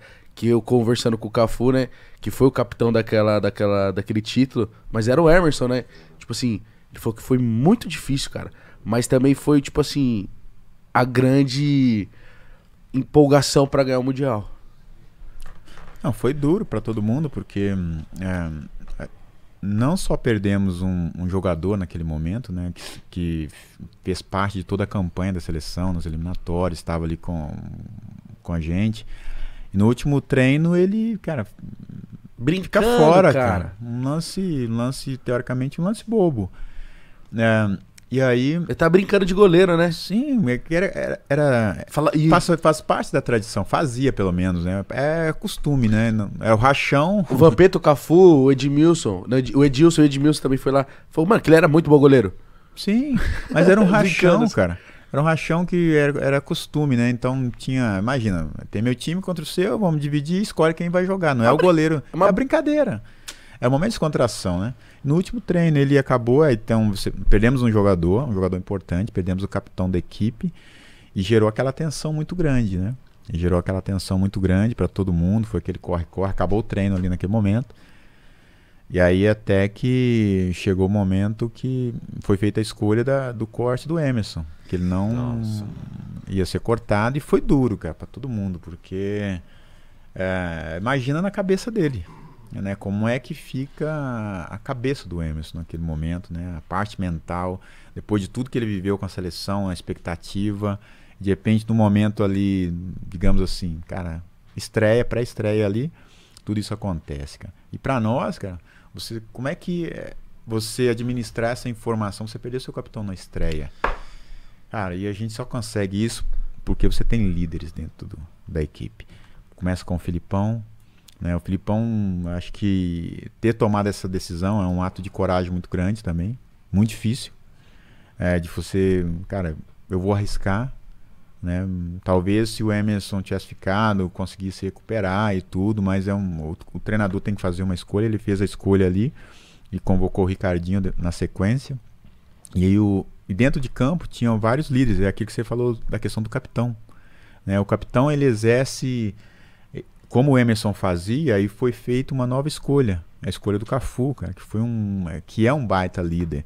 Mas além do Cafu, você tinha o Rivaldo que era líder, você tem o Roberto, Tinha você. que é mas eu era um dos, um dos mais jovens, né, assim, do grupo. Mas você era. É. Você me parece ser sempre um cara de mas confiança. em silêncio, é, você porque você trabalha duro, as pessoas, é, você da forma como você trabalha, você no dia a dia, a forma como você interage, você exerce uma, uma, uma, uma liderança de um formato diferente. Então, assim, de- é, posteriormente, né? Muitas pessoas, às vezes, é, quando eu trabalhei com o Dunga, por exemplo, as pessoas falavam assim: ah, você é o capitão, Dunga, são estilos diferentes. Cara, cada um tem o seu perfil de liderança de uma maneira. O Dunga tinha um jeito, eu tenho outra, e as pessoas me respeitam dessa forma Claro. né? Então, naquele momento ali, a escolha foi feita com o Filipão. Ele tem que ter coragem para fazer isso, né? É, por mais difícil que tenha sido para ele também, a comissão técnica, é, e dar a notícia, quanto é duro, é, e depois passar isso para o grupo, né? E fazer a escolha de um novo capitão. Mas aí, você tem vários líderes ali dentro. Você tem o Cafu, você tem o Roberto, você tem o próprio Ronaldo, o Lúcio, Rivaldo, Rock Júnior. Rock Júnior, Lúcio. Então você tem vários líderes que naquele momento, quando o bicho pegou, já de cara, a gente chega, não era favorito, e aí na estreia perdemos o capitão. Cara, nós temos que fazer algo diferente Em agora. 2002 vocês não estavam favorito? Não. Nem perto. Quem que tava favorito ali? França? Quem que era? A França era a favorita, porque era Atual a atual campeã, campeã. E, cara, todos os outros grandes, menos nós. Então, a saída do Emerson deu uma balada na, na equipe, assim. Mas forte. deve ter dado uma motivada Deu, também, né? deu naquele momento, mas ao mesmo tempo foi um combustível, cara, da gente se juntar mais ainda, né? E, e- em função do objetivo que a gente tinha, né? Então o objetivo era o tempo todo falado. Então quando você sai para uma competição como essa, é, qual que é a importância de ter um objetivo claro? É, cara, nós sabemos o que nós queremos. Qual, o que que nós queremos? Ser campeão do mundo. Como é que nós vamos ser campeão do mundo? Cara, temos que trabalhar duro e todo mundo se ajudar dentro de campo. Eu tenho que confiar em você, você tem que confiar nele e ele tem que confiar em mim. É assim que a coisa funciona. Se eu querer ser melhor do que qualquer um, cara, não vai dar certo, porque no momento quando o bicho pega, eu vou querer ser individualista e não vou dar o resultado que eu que precisa, cara. Todo mundo desse grupo fala isso, né, Mítico? Então você precisa ter, cara, eu preciso Foda. além de fazer o meu bem feito, mas eu tenho que confiar em você, cara. Que na hora que o bicho pegar pro seu lado, você vai segurar a bronca e eu vou estar ali para te ajudar. E quando pegar pro meu lado, você também vai estar me, para me, me apoiar. Então era isso, cara, o dia todo. Isso quando as pessoas falam família escolar, é família escolar. Então, toda a mídia fala, todos os jogadores falam. O que que o Filipão fazia que vocês se fecharam tanto, vocês ficaram tão próximos, a irmã, tipo, os 23 ser irmãos, assim, tipo, vai lá, eu confio. Pode ir lá, Rivaldo, pra cima, Ronaldinho, Ronaldo, tô aqui, cara. E também olhava pro banco e sabia que o Vampeta tava lá, Ed- Edilson, tava todo mundo lá, Tá muito pronto. unido, né? E tipo, incentivando isso, eu acho que, tipo, que isso. Não, você tem. O Filipão, cara, é um líder muito carismático. Né? Às vezes, para as pessoas de fora, via ele, ah, o Filipão é ranzinho. Aquelas respostas, né? É, cara, ele não perdia. Quando ele tinha que ser duro com os caras na imprensa também, ele era duro e assumia a responsabilidade, mas protegia todo mundo. Isso que é falar pra cara. blindar vocês, não era, cara? Ele protegia todo mundo, é, botava o, o grupo embaixo do braço, é, cara, aqui não mexe com meus meninos, deixa eles, velho. É bem nessa linha. Todo mundo fazia por ele também, cara. Mas acima de tudo, né, acho que o espírito daquele, daquela equipe é você olhar um pro outro e saber que, cara, tem muito talento aqui, velho. Tem muito cara bom aqui. Independente de quem jogar, nós queremos sair na foto final, cara. Foto do título. Título que nós queremos. Então, o nosso objetivo é, é bem claro. Nós queremos ser campeões. E tem uma coisa que me marcou muito, cara, nessa Copa, porque hum, é, à medida que o tempo foi passando, né? E aí começa a criar uma expectativa positiva. Mas ao mesmo tempo, para quem tinha jogado 98, tem aquele gatilho, né? Que dispara. Mas, Cara, Aquele amargo, né, cara? eu não quero chorar de novo, velho. Eu vi o Roberto Carlos falando isso, o Denilson falando isso, Nossa. outros jogadores falando isso. O jogadores, Ronaldo, imagina o né, Ronaldo, cara. Eles falavam assim, cara, cara, eu não quero chorar de novo, não, velho. Eu não quero chorar de novo. E eu entendi, cara. Aqui parece coisa boba, Não. mas você pega aquilo, eu tra- peguei aquela frase que eles falavam e trouxe, cara. E eu falei assim, eu pensava comigo, eu não posso deixar esses caras chorar de novo, velho. Nossa, que responsa, hein? Eu não posso deixar esses caras, porque esses caras são, pô, são meus ídolos. Hoje são meus amigos. Eu jogo com eles, cara. Eu vi, torci pra eles, sofri com eles lá de fora. Hoje eu tô tendo a oportunidade de estar junto com eles aqui dentro. Então, cara, o que eu tenho que fazer? Eu vou dar o meu melhor pra que esses caras no final, cara, não chorem. E a Então- estreia? E nisso, é, isso é compreender o seu papel quando Que você tem um isso. objetivo muito claro. E a estreia, cara. Eu fico imaginando, deve ser um dos jogos mais difíceis, cara. Com Pelo certeza. nervosismo. Com certeza é um dos mais difíceis. Mas ali você tem que ter a, a consciência para você chegar ao objetivo final. São sete finais, cara. Você tem que encarar todo jogo como uma final, porque se você não. A Copa do Mundo não dá tempo você recuperar. Se você larga mal, você já tá pressionado. Se você começa a estreia perdendo, você tem a obrigação, aí a, a, a parte emocional ela é diferente quando você vai para um jogo tendo obrigação. Então, poxa, nós vimos um, o jogo da seleção, né? Pô, estreia contra a Sérvia. Ganhou, cara. Pô, já tirou aquele peso da estreia. E agora, cara, as coisas saem melhor, mas até você jogar uma final existe a, a pressão popular, a pressão da imprensa que vem, a, a, expectativa da torcida, a sua própria expectativa. E chega um momento, mesmo com tanto talento que existe dentro da seleção, em alguns momentos o adversário maior não é nem o adversário que você vai enfrentar, é você mesmo. Com as crenças que você tem, com às vezes o medo de falhar, o medo de não dar certo. É, então, as dúvidas que podem acontecer. E se você não sabe, não, não consegue controlar isso, você pode cometer algum erro. Então, assim, é... e aí entra a questão da a parte equilíbrio emocional né, que ela é fundamental, porque todo mundo trabalha bem nos seus clubes, né, ele tem toda a, toda a estrutura, né, os atletas, todas as condições para se prepararem para o jogo. Nesse momento de estreia, acho, em, em acho que boa parte ela é a parte mental, a principal. É a principal que comanda tudo, que vai determinar se você vai fazer um bom jogo ou não, porque preparado fisicamente você vai estar, tá, tecnicamente, um, tecnicamente tá. você vai estar tá por isso que você faz parte desse grupo. Porque se você não tivesse, você estava fora. Então, cara, é... quem está aqui é que fez bem o dever de casa no seu clube e mereceu estar aqui. E aí, a parte mental, ela tem um peso muito grande, né? Para você controlar a ansiedade da estreia e passar da estreia depois que ganhou, cara, as coisas fluem com mais, com mais naturalidade. Qual foi o jogo da Copa que você mais sofreu? Que você falou assim, pelo amor de Deus, eu não aguento mais correr atrás desse cara, mano. ah, nós tivemos jogos muito difíceis, né? O jogo contra a Bélgica foi um jogo muito complicado. Às vezes as pessoas falam muito do jogo da Inglaterra, mas o jogo da Bélgica, talvez a gente, a gente ficou próximo de dar adeus à Copa, cara. E o da Turquia? Ah, o jogo da Turquia, semifinal Nossa, também. Jogo Esse jogo da, da semifinal, principalmente, né? O, com o gol do Ronaldo. Esse foi um dos jogos. É revanche para eles, né? Ficou como revanche. Fizemos a estreia contra eles. É, saímos atrás no placar, eles fizeram o primeiro gol e viramos depois. E aí ficou uma revanche. Jogo super difícil, cara. E nesse momento, né? Você tem que controlar a ansiedade, porque você tá ficando muito perto do objetivo final. Mas ainda você tem mais. Falta aquela etapa ainda, é, né? Você tem que passar por essa barreira. É isso que eu ia falar.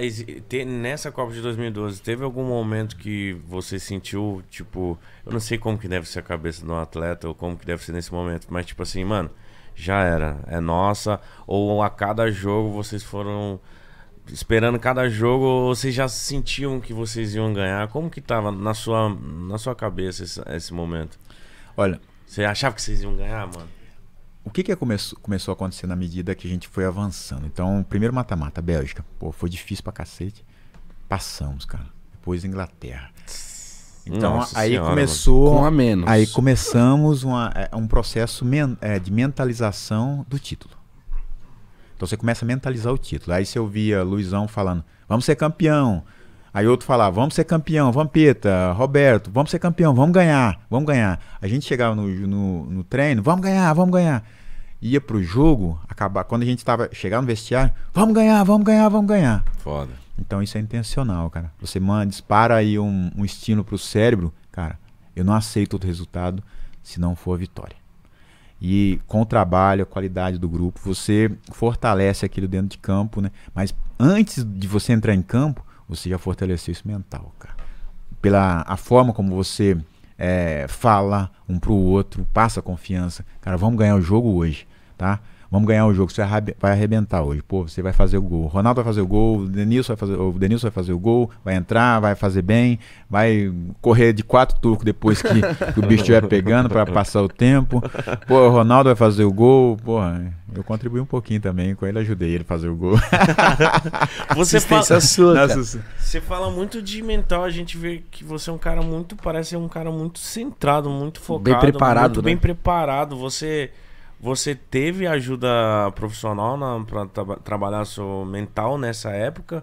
Ou você é um cara que você mesmo, sei lá como você se Dita, né? preparava? Né? É, você tinha profissionais ou foi você mesmo que preparou seu mental?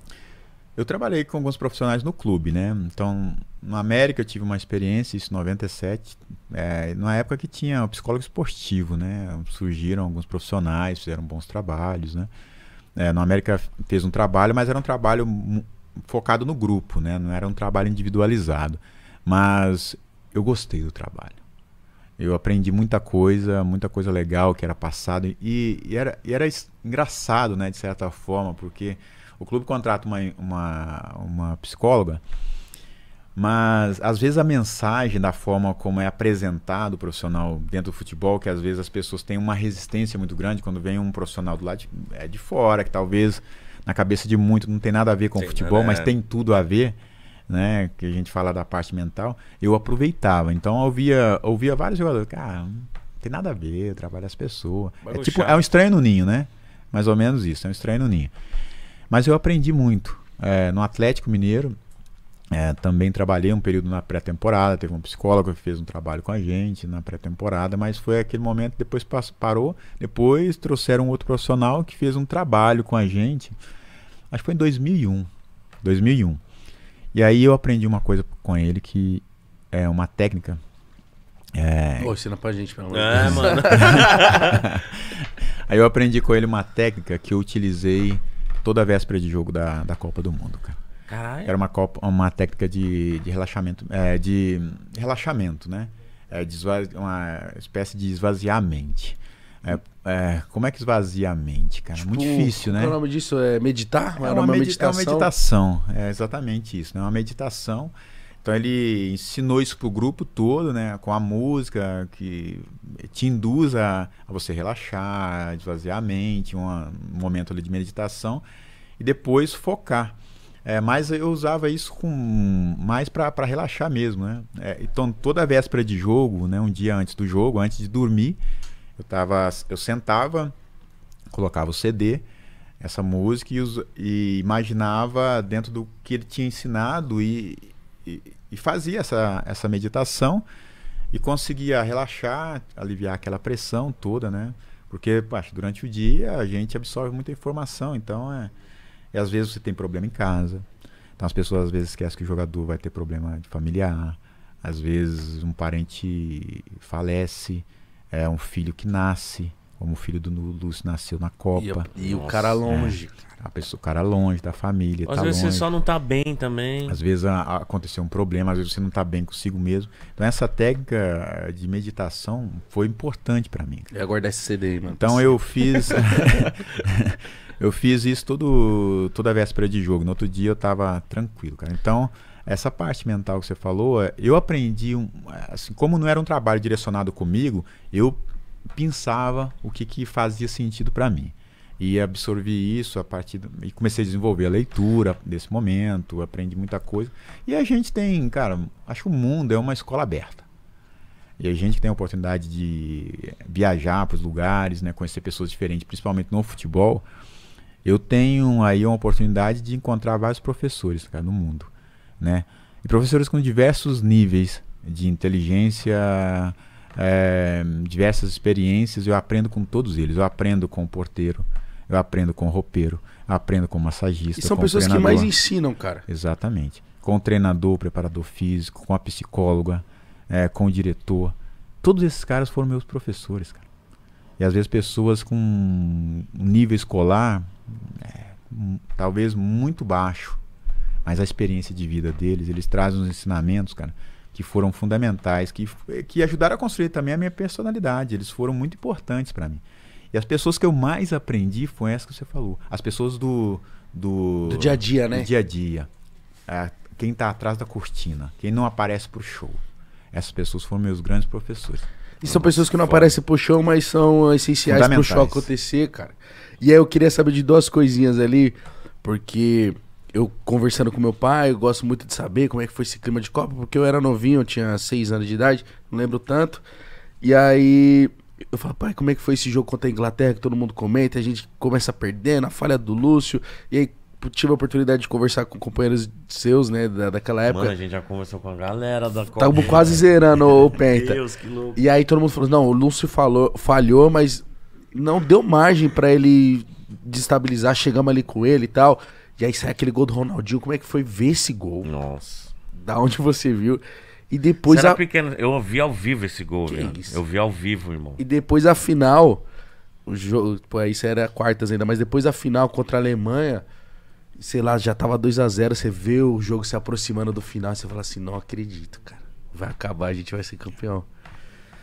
É fantástico, né? É, e ali, na, por exemplo, nessa falha do Lúcio, você vê que um time mentalmente também é muito forte, né? Além da qualidade, todo mundo se ajuda. Então, o Cafu, no momento, o cara chega pro Lúcio e fala: Cara, vambora, eu preciso de você. Não precisa falar Já mais nada, era. cara. Quando fala assim, cara, eu preciso de você. Vambora, vambora, vambora pro jogo. Tipo Então assim, muda não, não importa foi. o que aconteceu. Exatamente. agora. Então errou, aconteceu, pô, vamos continuar. A gente manteve um- a mesma forma de jogar, a gente não mudou, não alterou nada a parte emocional. A gente continuou até pô, aquele maravilhoso gol do Ronaldinho, né? Ontem até me perguntaram se, se tinha sido intencional ou não. Ele tentou cruzar. Até eu- hoje deve perguntar isso pra ele, mano. Exato. E eu vi várias vezes, cara. Eu, no início eu achava também, cara, ele tentou cruzar, né?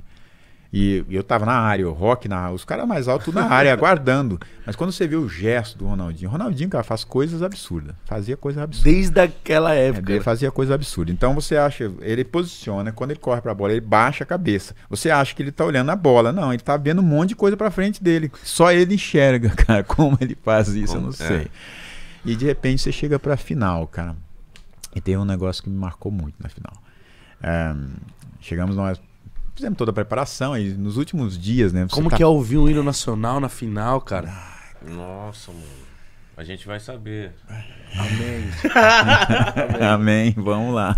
Vamos mentalizar. É, Isso mas, importante. mas nós sentadinho, né? Não. É, não é- mas é importante, cara. Essa força mental eu vou te explicar por que, que é importante. A nós do lado de fora jogar junto com eles. O que a gente, essa energia que a gente constrói do lado de fora faz uma diferença muito grande para eles. Eu vou te, vou te falar por quê. Ahn, preparamos o jogo para a Alemanha, né? E nos últimos dias você já não, cara, você tem que cuidar para ninguém lesionar e fazer o básico, né, para manter todo mundo bem. Chegamos para a final, para palestra. O Filipão antes de sair pro, do hotel. E todo mundo sentou, o Filipão descontraído, pô, não era tão normal, né? O Filipão tava sempre mais sério e tal, brincava mais, mais comedido. Nesse dia mais contraído, todo mundo sentou e tal. E de repente ele, cara, não falou de tática. Ele não falou do adversário. Não falou nada, todo mundo sentou esperando e tal. Ele descontraído, falou algumas coisas. Ah, vou colocar um, um vídeo aqui pra vocês. Um olha pro outro, olha pro outro. tipo, o que, que ele tá preparando? De repente ele começou a mostrar a imagem do que estava acontecendo no Brasil. São Paulo, em Minas, no Rio, Nordeste. no Amazonas, no Nordeste, no sul do Brasil. Como é que as pessoas estavam torcendo, né? Os lugares, pontes onde estava tendo as, é, é, os encontros, né? O fanfest e tudo. As galera né? na Organizar praça, na praça, assim. camisa amarela. As ruas pintadas. As pessoas Todo mundo com o cabelo do Ronaldo. Exatamente, cara. E começou a mostrar aquilo, todo mundo foi se emocionando com aquilo, né? Porque você se identifica muito com aquilo. Nossa, mano. Que Você louco. começa a ver, por exemplo, e você vê que você. De repente, com a ficha, eu represento essas pessoas. Eu represento essas pessoas. Nós representamos essas pessoas Sim, que estão lá no Brasil, que a gente não sabia o que estava acontecendo, porque, pô, TV do Japão, Coreia, depois do Japão não sabia nada, não passava nada do Brasil, Sem internet também, né, cara? sem internet, né? E aí começou a mostrar, todo mundo se emocionando, de repente você olha para um lado, um chorando, correndo o olho, "Mãe, saudade de casa, quase, quase dois meses fora de casa, olha para o outro, eita, o negócio vai dar ruim, né? Mas aí, cara, teve uma imagem que me marcou muito. É, uma imagem que mostrou de uma tribo de índios.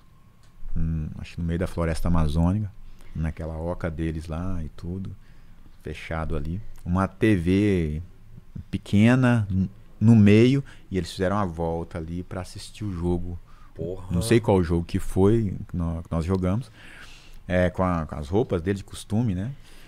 E vibrando, cara. Aqui, na hora que eu vi aquilo ali, eu arrepiei tudo ali. Aquilo foi assim. Deu uma respirada. Esse cara. É isso que nós representamos para eles. Essa união, né, cara, de todos Então, é os isso que nós representamos. É isso, Isso. que nós estamos conseguindo fazer com o nosso talento. Através do nosso trabalho aqui. Nós somos eles.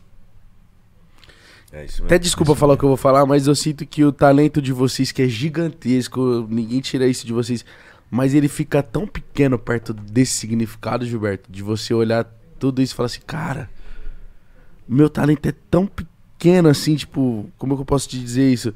Perto de tudo isso que, do que você tá significando pra todo mundo, que você fala assim, cara, que você representa. eu né? vou é dar o sangue, eu vou dar carrinho, eu vou brigar se for possível, sabe?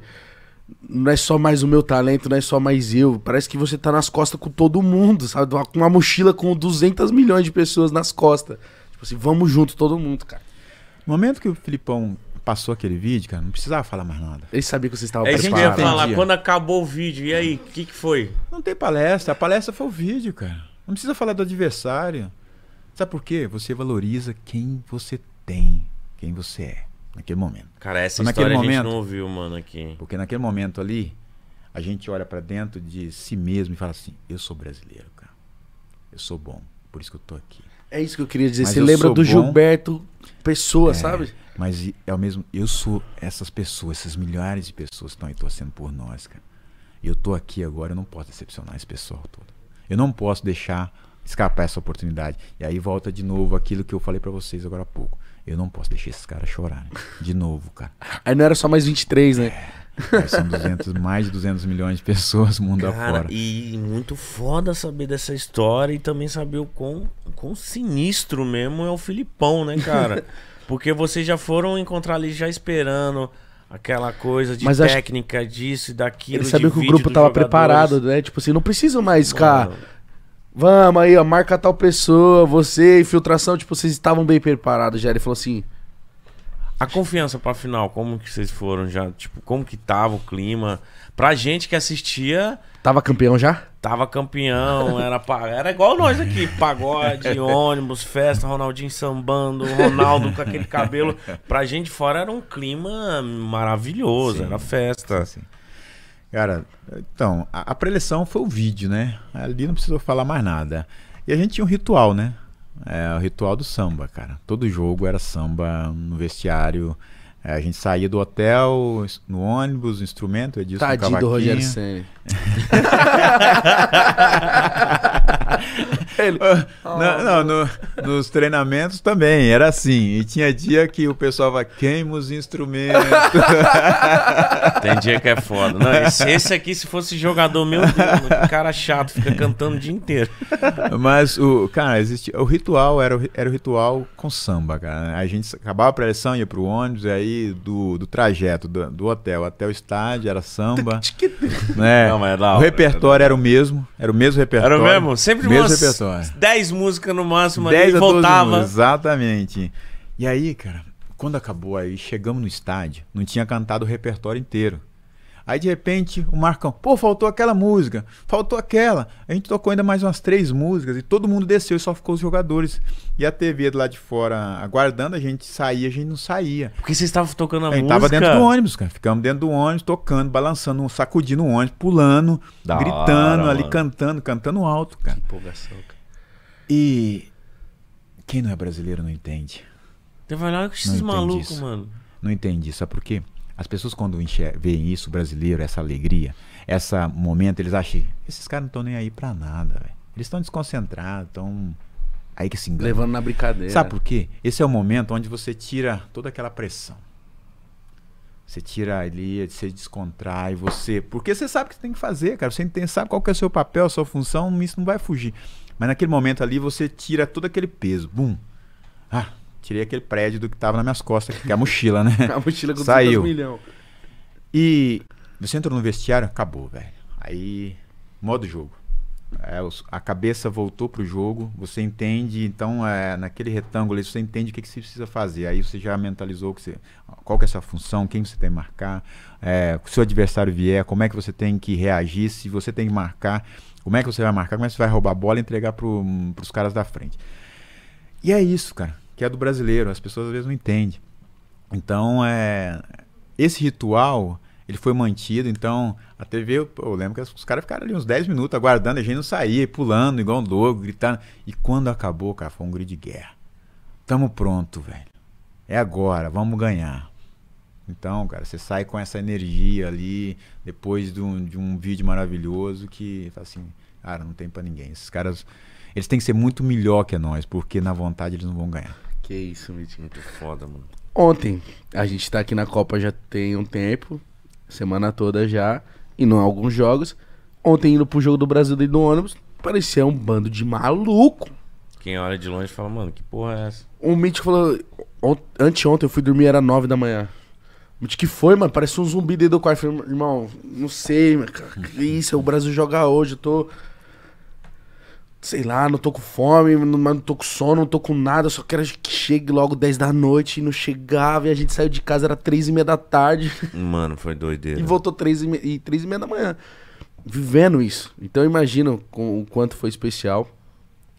E aí acaba a Copa, campeão, graças a Deus. Gilberto Silva foi pra Europa. Nossa, isso aí foi louco, hein? Valorizou o passe do homem, né? E, assim, Foi aquele, só valorizando. e aquele Arsenal que era absurdo. Como que foi quando chegou o convite pra você? E, pô, eu gosto de saber essas paradas de bastidores. Chegou muito, ti- chegou muito time, como que foi? Ah, depois da Copa, cara, tudo é, tudo é maravilhoso, né? É, eu voltei pro Brasil, voltamos pro Brasil, foi festa, muita, muita festa legal, muita homenagem. E aí, ahn, chegamos no Brasil, né? Tirei, fui ficar de férias, fui de férias um tempo. E de repente começaram a surgir algumas propostas. Começou a sair na imprensa. Ah, o Fenerbahçe, que é Gilberto Silva. Ah, um time da Alemanha. Ah, um time da Espanha. E o único que não saiu foi do Arsenal. E de repente eu fui pro Arsenal, cara. Ehm, e foi assim. Acho que uma, uma boa proposta na época do pro Atlético. Cara, eu não conhecia praticamente nada do Arsenal. Muito pouco do futebol inglês. Ehm, e às vezes você cria outras expectativas, né? Então os clubes que saíram foram clubes assim, é, clubes da Europa, mas comparado com, com o Arsenal com uma relevância diferente. E no final das contas, eu acabei indo pro Arsenal, é, com pouca informação do clube, eu cheguei e encontro o Edu, que foi fundamental para mim, me ajudou muito, né? Do Gaspar. Edu Gaspar, é, isso. Então, pô, me, me recebeu de braços abertos e me ajudou muito no meu processo, no início, né? Porque, pô, cheguei sem falar inglês. Isso que eu ia te perguntar, pô. Pô, na primeira vez que eu tava saindo para jogar fora do país, né? É, jogar fora do Brasil, pra, na Europa, e na Inglaterra, um futebol muito forte fisicamente. É, muita pan- Muito pancada, contato, né? né? contato físico, né? É, jogo, muita, muito jogo aéreo. E você se adaptar, né? É, um- é um pouco difícil. Cara, e aí eu volto. Aí pra mim é voltar ao meu processo. Entendeu? Você lembra que eu te falei quando eu cheguei, saí do América, fui pro Atlético? Então o que que eu fiz? O, o processo que tinha feito eu chegar no Atlético não era suficiente. Eu tinha que trabalhar todo ele de novo pra ir para um próximo nível. No Arsenal foi igual, cara. Mesmo com a seleção brasileira. Imagina, eu cheguei campeão do mundo, cara. Eu podia chegar lá, pô, de nariz Folgado. em pé, folgado, pô, quem são vocês? Sou Mas, campeão, pô, porra. eu cheguei num clube que tinha cheio, é, muitos franceses e vários deles tinham sido campeão. Campeões, né? Quatro anos antes contra o Brasil. Patrick Vieira, Robert Pires, é, Sylvain Wiltor. Acho que o Wiltor também foi campeão, se não me engano. É, Thierry Henry. Nossa senhora. Então você chega num clube A galera que tem- te recebeu bem? Cara, super bem. Eles te respeitam, cara. Por que, que eles te respeitam? Você é campeão, porra. Você deu resultado, cara. As pessoas respeitam quem tem resultado. No futebol, é, é, quando você é campeão, as pessoas te respeitam. Eles te olham diferente. Mas você tem que mostrar porque você é campeão. Não basta você ser, ser campeão. Se você não mostrar que você é campeão nas suas atitudes dentro de campo e resolver quando o bicho pega, velho, as pessoas começam a dizer, ah, porra, velho, esse cara foi campeão, mas aqui não tá rendendo. Mas me receberam super bem, sim, eu fui super bem recebido. É, é legal porque chega um brasileiro, é diferente, as pessoas te acolhem, é, sabiam que eu não, é, eu não falava inglês, eles têm paciência de, de tentar te ajudar, tentar descontrair, às vezes comunicar. Tinha alguns que falavam é, espanhol, eu arranhava ali no portunhol. E no final, cara, as coisas vão se ajeitando. Então, o que, que eu fiz, cara? Eu saí do, da seleção, agora campeão do Atlético Mineiro. Aqui é uma nova, nova, nova etapa. Vou começar uma nova história. Eu tenho que começar do zero de novo. Nossa, e o nível técnico era muito alto, cara. Então tem que trazer to, voltar o processo que me, me, fez chegar até aqui e melhorar ele, cara, para vencer aqui de novo. Eu tenho que continuar vencendo aqui. E para mim tinha algo que era além de, de vencer no futebol dentro de campo, era vencer fora de campo, cara. Por quê? Uh, antes de, de, de ir para a Europa, ir para o Arsenal, eu tinha visto alguns jogadores brasileiros que tinham ido para a Europa e ficado pouco tempo e voltaram para o Brasil, né? É, e eu não queria isso para mim. Mas uma coisa para mim era importante, né? Além do futebol, era aprender o idioma, aprender a cultura deles, absorver o máximo possível, né? Aí você aprende isso, né, a cultura do, do, de um país que você está, é, com mais facilidade se comunicando. Então, ah, com português não ia dar. Então eu pô, estudei, estudava 10 horas de inglês por semana um, e aprendi a falar rápido. É, porque, cara, eu queria ser independente, eu não queria toda hora ficar, Edu, me ajuda aqui, traduz isso que pra que mim. é isso? O que, que ele falou? Uma hora o cara ia, né, pô, dar muito trabalho para ele, né? Então, apesar que de sempre ter me ajudado muito no dia a dia, né? Até eu começar a, a falar. Uh, mas ter Demorou? aprendido. Demorou pra você começar a ser. Você sair e se virar mesmo? Não, eu fui rápido. Eu, cara, uns três meses eu já conseguia me virar. Foda, mano. Né? Já me virava bem. Eu lembro que a minha primeira entrevista para um canal de TV foi Ave com, Maria, foi mano. com cinco meses. Cara. Com cinco Rápido, meses eu dei mano. minha primeira entrevista é, para um canal de TV.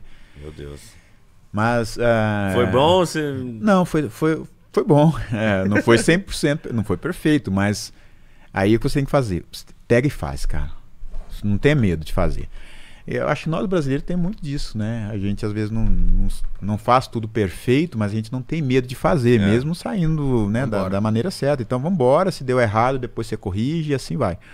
Então, eu, eu- antes da entrevista, eu chamei, eu apresento, falei com o repórter o seguinte, olha, Speak slow. fala devagar. Aê, já- Estão alinhados. ah, você Vocês tá estão bem. alinhados. Speak slow. Speak slow. Speak slow. Please. Please. If you, you know, I'll try. I'll try to do my best. Maravilhoso. Cara, isso Então, cara, fala devagar que eu vou, vou tentar falar. Se eu precisar de ajuda, eu o meu professor estava do lado, cara. E no final a gente continuou fazendo e tal, tal, tal. E daí a pouco ele virou pra mim, poxa, obrigado, você tá muito bem no inglês, pô. Eu falei, obrigado por quê? Já acabou? Sim, já acabou. Você, ufa, passei por essa. Mas sério, velho? Eu não acredito. Eu falei- Aí eu comemorei, cara. É como se eu tivesse feito um gol. Eu dei um salto, cara, de- da cadeira comemorando de verdade, Da cara. hora. Da hora. Sabe por quê, cara? Isso tem um significado muito grande pra mim, você comemorar uma... Essa pra mim era uma grande vitória. Então, é, eu tive que largar a escola pra, pra ajudar a cuidar das minhas irmãs, cara, no momento que a minha mãe esteve doente. Então ali eu tava num país diferente, jogando futebol, né, indo em busca de um sonho pra ajudar a família. Mas quando eu tava lá no interior, cara, minha mãe tava doente, entre a vida e a morte, eu tive que largar a escola, é, entre estudar e ficar ajudando a- em casa, cuidar de três irmãs mais novas que eu, porque meu pai tinha que trabalhar para trazer comida para dentro de casa. Então eu, eu trabalhava durante o dia de servente pedreiro e queria jogar jogava futebol e à noite eu ia para a escola, é, no ensino médio ainda, né? É, E escolhi, tive que fazer escolha e fiz escolha de largar a escola para ajudar a cuidar em casa. Minha mãe vivia mais tempo no hospital do que em casa. E quando aquela aquela entrevista teve um significado muito grande. Ela foi muito importante. Cara, eu falei uma frase aqui outro dia e eu, tipo, nossa, vocês viram? É. pra todo mundo, porque, pô, é muito legal. Sabe por quê? Às vezes as pessoas não conseguem comemorar as pequenas vitórias. As pessoas sempre ficam esperando a Copa do Mundo para comemorar. Verdade. Mas às vezes são, as pessoas não conseguem comemorar uma vitória pequena. Cara, o que vocês fazem é uma grande vitória. Pô, cara, de onde vocês vieram, quando vocês olham para o passado, atingir o que vocês atingiram, um grande resultado. Tenho certeza que todo o sucesso que vocês trabalham, meus filhos falam de vocês. É, tenho o maior carinho, Tiago, qual é o nome acompanho. deles? Tem a Gilberta, a Isabela, Gilberto Júnior, a Isabela e a Giovana. Aí são fãs de vocês. Juninho, Gilberto, tamo junto. Giovana, Isabela, né? Isa, Giovana e Isabela. Giovana, Isabela e- e Beijo, Juninho. Eles Eu Tenho certeza que vocês ajudaram o papai de vocês a estarem aqui hoje. Com certeza. Quando, quando eu falei é, para eles que eu recebi o convite pra estar aqui com vocês, cara, eles, eles vibraram, cara. Sério? Obrigado. Assim, vocês têm. Você tem. Cara, que, você vai lá? Eles não acreditavam. Então, cara, Que da hora, mano. Saber o ser O humano. pai dele Imagina. jogou a Copa do Mundo. Campeão... Não acredito que você vai falar com o Mítico. Mas ah, o ser humano, muitas vezes, ele tá esperando sempre aí Uma coisa muito grande. algo né? muito grande, cara. Ele esquece de comemorar as pequenas vitórias, que faz ele chegar à vitória grande. As etapas que ele vai cumprindo, que ele vai passando, ele vai superando fases. É Como se fosse jogar videogame, por exemplo, você zer- zerar o jogo, né? Sim. Então, é, ele, as pessoas não comemoram as pequenas vitórias. E naquele momento, quando eu dei aquela entrevista em inglês, cara, eu olhei pra trás e falei, assim, cara, eu larguei a escola, eu não completei o, o, o ensino médio, mas hoje, cara, eu tenho. é, eu posso falar com orgulho que eu dei minha primeira entrevista em inglês sem pedir a ajuda do meu professor, cara. E o professor foi muito importante pra mim. Mas ele, ele estar ali foi como se fosse uma âncora, né, de segurança pra mim. Mas não. Se precisar, tô aqui. Se ele precisar, se, se eu precisar, se apertar pra mim, eu peço ajuda, né? Mas é, no final, cara, eu come- comemorei porque o significado disso pra mim foi muito importante, né? Então eu conectei no momento da que eu tive que largar a escola pra ajudar em casa. E comemorei como se fosse um título, cara. E através disso, essa forma de pensar, essa mentalidade de falar assim, cara, eu vou pra Inglaterra, mas o futebol pra, o futebol para mim, ele é importante, mas ele não é tudo. Eu quero aprender inglês, eu quero aprender a falar bem, eu quero aprender a cultura do inglês. Por quê? Isso é pra minha vida. E depois disso, cara, eu já fiz. essa- eu tô na minha terceira Copa do Mundo fazendo. é, trabalhando com TVs internacionais. Né, falando inglês. Na e- BBC hoje, né? é uma grande vitória, cara. É uma grande vitória. E isso o futebol me proporcionou. né? Eu sou, eu respiro futebol, sou grato ao futebol, grato às pessoas que eu encontrei, né? Então quando eu falo isso, conecto a história, a gente celebrar as pequenas vitórias, falei de vocês, porque é uma Obrigado. vitória também que vocês fazem, cara. Vocês conseguem chegar às pessoas, ao coração das pessoas, com a mensagem de vocês, as histórias de vocês. A gente vinha falando ali no ônibus, poxa, é um, um formato diferente. Mas é um formato da língua atual, da linguagem atual dos jovens, que eles conseguem atingir e transformam vidas, cara. Com uma palavra que vocês falam, da forma como vocês trocam, tra extraem uma história de alguém e leva isso para as pessoas, para vários corações, cara. Que Pode ter certeza que o trabalho de vocês é uma missão linda, cara. Cara, obrigado. Obrigado. Que, que emocionante ouvir isso. É, ah, passando pela sua trajetória ali, você fica no Arsenal até que ano? Eu fico de 2002 a 2008. Não vou passar por 2006, vou, vou esquecer esse dia. Caralho, você ficou bastante tempo lá. Fiquei, fiquei seis anos, cara. Eu fico imaginando Seis ele anos. nessa final, pô. Imagina jogar uma final de Champions League. Óbvio que você queria ganhar, tava preparado pra isso. E eu assisti aquela final e o Arsenal tinha totais condições. Pra mim, jogou até melhor. O Eto'o é embaçado, irmão. O Eto'o e o Ronaldinho. Embaçadíssimo. Aí você vê o Belete fazendo um gol, eu fico imaginando. Falei, Filha da mãe. Devia Você é dos nossos. Miserável. cara, é- cara, é duro, né, cara? Você chegar numa final, perder. é, eu entendi o que, que a seleção sentiu em 98, né? Chegar numa final. Então nós chegamos, perdemos para um gran, uma, uma grande equipe, que era o Barcelona, né? Poxa, uma equipe sensacional. Mas, sabe a sensação de você. Quando você perde o jogo, você ter a certeza que você deu o seu melhor? Então, quando a gente perde um jogo, cara, é, você tem a certeza que você deixou tudo lá dentro, ela dói. Mas isso, de certa forma, te conforta. A você pegar tudo aquilo e dar um novo significado para ele. Né? O que, que eu posso fazer com o que me aconteceu? Porque muitas, muitas coisas que acontecem com a gente, cara, é, acontecem várias coisas. E nem sempre o que acontece é o que é a coisa mais importante. Mas o, o significado que você dá com o que acontece com, a- com você, sim. O que, que você é aprendeu com isso? O que, que você aprende? O que, que uma derrota te ensina? O O que, que uma, uma dor te ensina, né? O que que você pode melhorar, pegar daquilo ali e levar para um próximo nível, numa próxima oportunidade você aproveitar de forma diferente, não deixar a oportunidade passar. Então, cara, e quando acontece, cara, é, é difícil porque cara, e alguém vai perder, não tem jeito, né? Para um ganhar, outro vai ter que perder e você tem que assimilar isso rápido, cara. É, foi no final de temporada é, europeia. E depois dali, eu e o Ronaldinho fomos pra Copa, cara, da Alemanha. Então você não tem tempo para chorar a derrota, cara. Você tem que, cara, é, virar a chave de novo. Eu tava com a seleção brasileira, o Henri é, com, com a França outros jogadores foram para as suas seleções. O Henry podia ter sentido o adutor, alguma coisinha ali, né? Um... que loucura, mano. É, podia ter feito o gol, né? Furado. Teve uma chama, uma oportunidade de fazer um gol, né? O segundo seria, faria o gol e dado uma sentida ali. É. então, cara, é, quando a derrota acontece, cara, você tem que é, extrair o que, que é, o que, que você pode aprender. Porque muitas vezes a derrota te ensina mais que a vitória. Porque a vitória é, fica celebração e às vezes você esquece em alguns momentos o que te levou à vitória. Mas a derrota, cara, ela, ela, ela te consome. Energia, emocional, física. É, você às vezes acha que você não é bom o suficiente. Você tem dúvida de si mesmo. Cara, eu não sou bom. Eu perdi.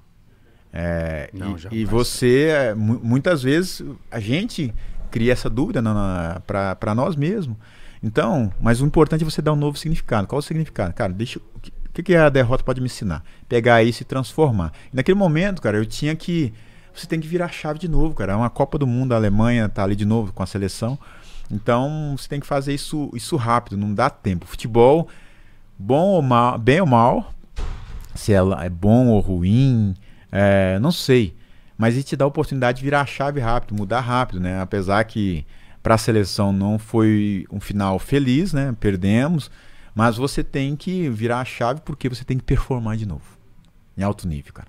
Você não pode é muito alto Nossa. nível. É, muito alto nível. Aí você sai de uma Champions, de uma final de Champions League, você perde, né? Nos últimos 10 minutos, tá ali na sua mão, escapa para uma grande equipe e vai para competição de mais alto nível, que é a qual você vai é, você sai da frigideira e cai na panela de pressão. e pô, e aquela Copa de 2006 que era um nível técnico absurdo, mano. Zidane, Henry, pô, o Brasil nem se fala. Tava ali no Sabe? Tipo, também. a Itália que foi a campeã também. Você fala assim, mano, você vê o nível técnico, você vai, tipo, a gente vai lembrando daqueles nomes, tipo, pô, Zidane, Buffon, Ronaldinho, Ronaldo, Gilberto Silva, Kaká, Adriano. Nossa. Aí você fica tipo assim. É tanto nome, sabe, cara? Essa, esse 2006 ficou tipo, mano, como que nós não ganhou, né, mano? Ficou essa sensação também. Mas não, chega de falar disso aí. Falamos Copa do Mundo, falamos do Penta. E ó, eu queria, antes de encerrar com você, Gilberto, falar de uma parada que foi o, o seu segundo clube, né? O Atlético Mineiro, e você decide voltar e ganha, acho que um dos títulos mais importantes para aquela torcida. Mas, pô, imagina o carinho que o Galo tem por você, a torcida do Galo, né? Quando você deve em Minas Gerais deve ser uma parada tipo absurda.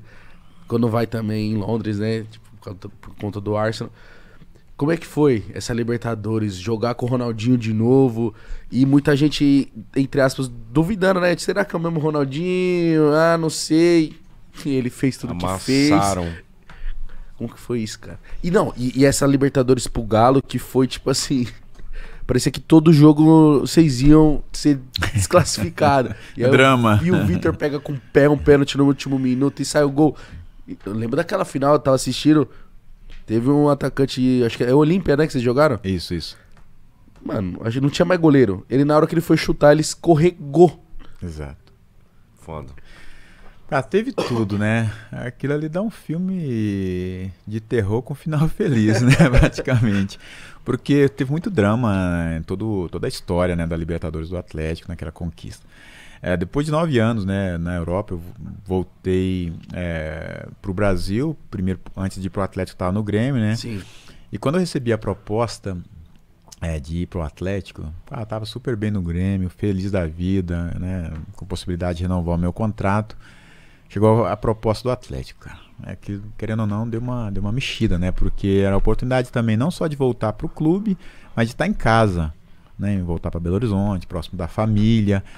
E depois de tantos anos, né? Quase 11 anos fora de, de Minas, né? Dá aquela vontade de estar mais próximo. Eu cheguei em casa, falei com a minha esposa: Olha, eu recebi uma proposta de voltar para o Atlético. É uma proposta, poxa, legal e tudo, mas tem a poss possibilidade de renovar aqui no Grêmio também. O que, que você acha? Ela virou para mim e falou assim: você que decide, onde você. O que você decidir está feito. Né? Afinal de contas, você que vai jogar e tudo mais. Mas eu sempre gostei de dividir isso porque a família ela está envolvida dentro do processo, né? A família é, tão, é muito importante, a esposa é muito importante dentro do, do sucesso do atleta. Ela tem um, um, papel muito importante, o significado nas, nas vitórias, nas derrotas, é, nas derrotas no momento que, que te ajuda a, a lidar com, com, com sofrimento, né? Com as perdas e nas vitórias, cara, porque você sai para trabalhar, ela tá ali cuidando de várias coisas, cara. Então, eu gostava sempre, sempre gostei de dividir, aí ela, você, ah, decide, o que, que você decidir, nós vamos. E aí é mentalização de novo, cara. É intencional. Eu virei para ela e falei assim: legal, nós vamos voltar. Nós vamos voltar para ser campeão da Libertadores. Ah, você já tava de na maldade cara, assim. assim. Eu falei isso.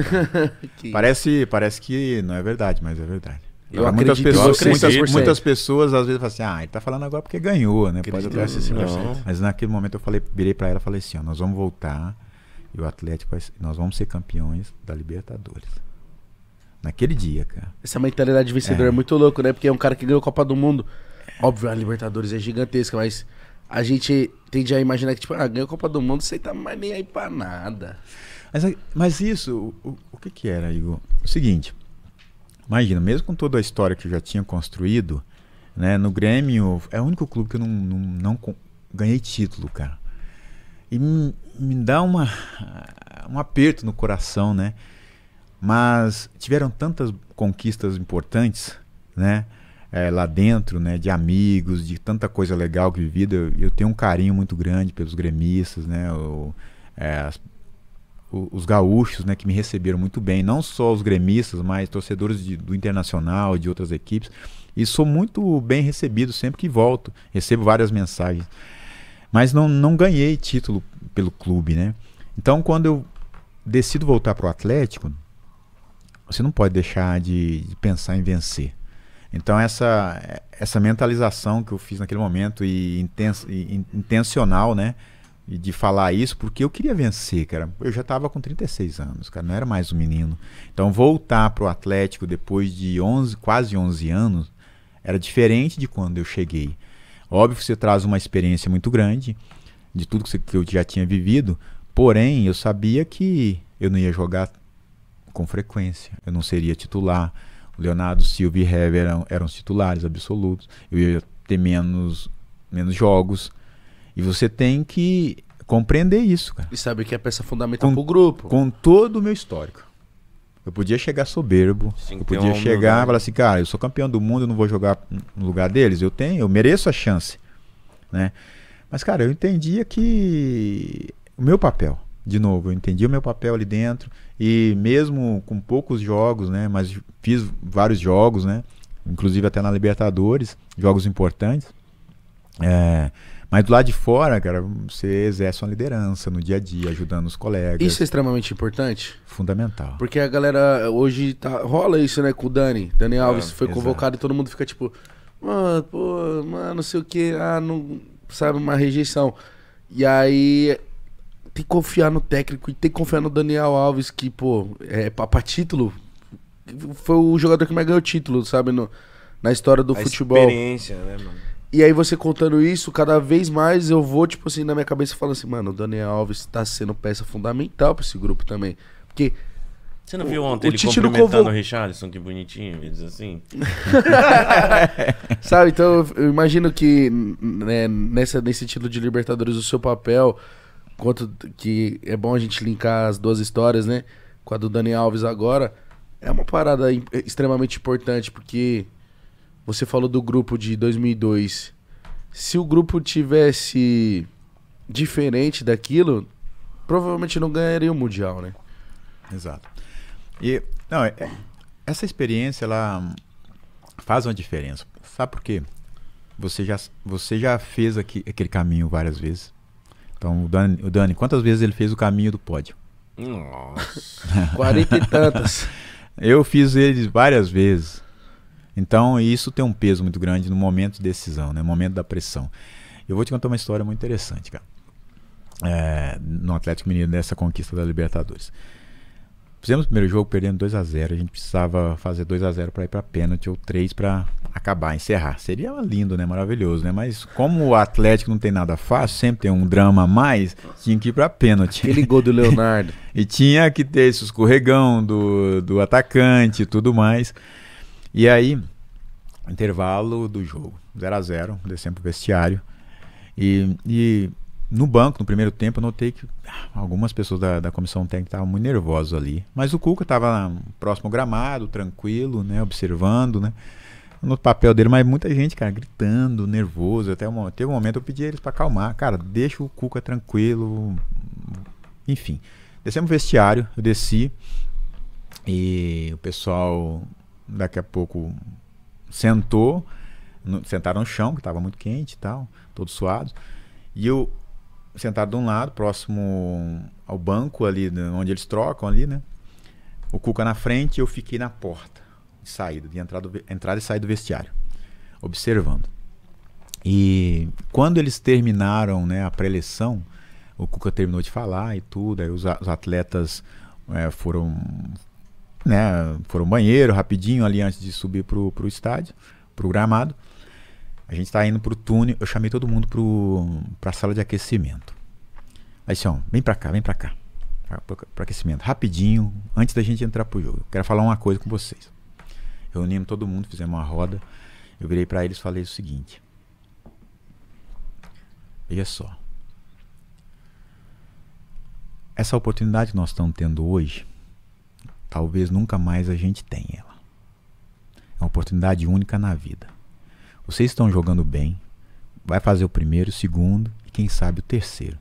Mantenham a calma e, e au aumentem o ritmo do que vocês já fizeram até agora. Vão para lá, dê o máximo que vocês deram até agora. Dê mais, vocês têm condições de dar mais. Vocês não estão sozinhos, nós não estamos sozinhos. Vamos fazer isso por nós, pelas nossas famílias, por essas pessoas que estão aqui e por várias pessoas que estão aí no mundo torcendo por nós, cara. Nós não estamos sozinhos. É oportunidade única na vida, cara. Não vamos deixar isso passar.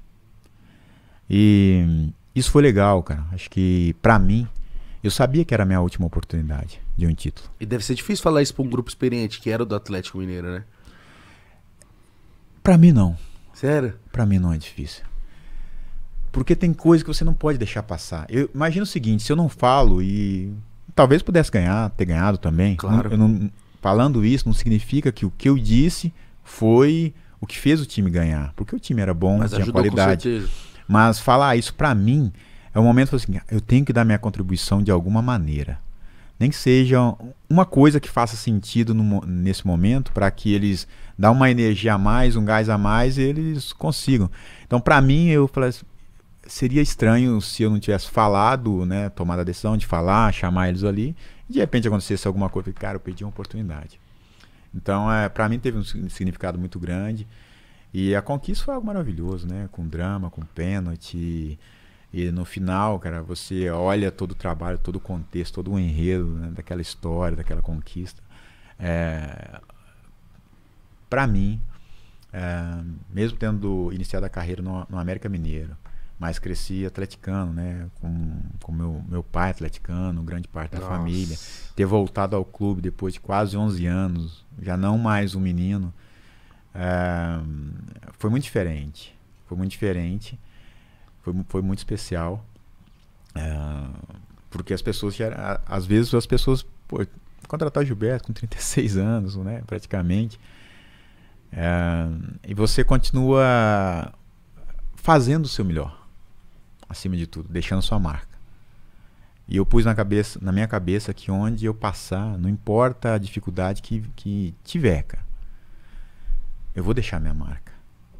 Principalmente no coração das pessoas. Porque isso para mim é deixar um legado. Deixar um legado onde as, você fazer bem, você cuidar das pessoas, você tratar bem as pessoas, você está ali para servir.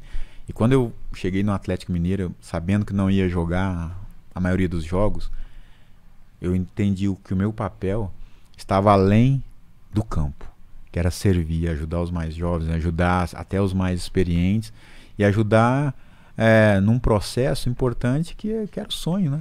Era um objetivo que foi construído é, por todo, por todos e colocou ali qual que é o objetivo principal, a conquista, e você fazer parte dessa conquista, que no final, cara, você tá na foto. Foda. Parabéns, cara. Mano, que isso, que foda. Parabéns, mano. Nossa. Com certeza você deixou esse legado aqui pra gente.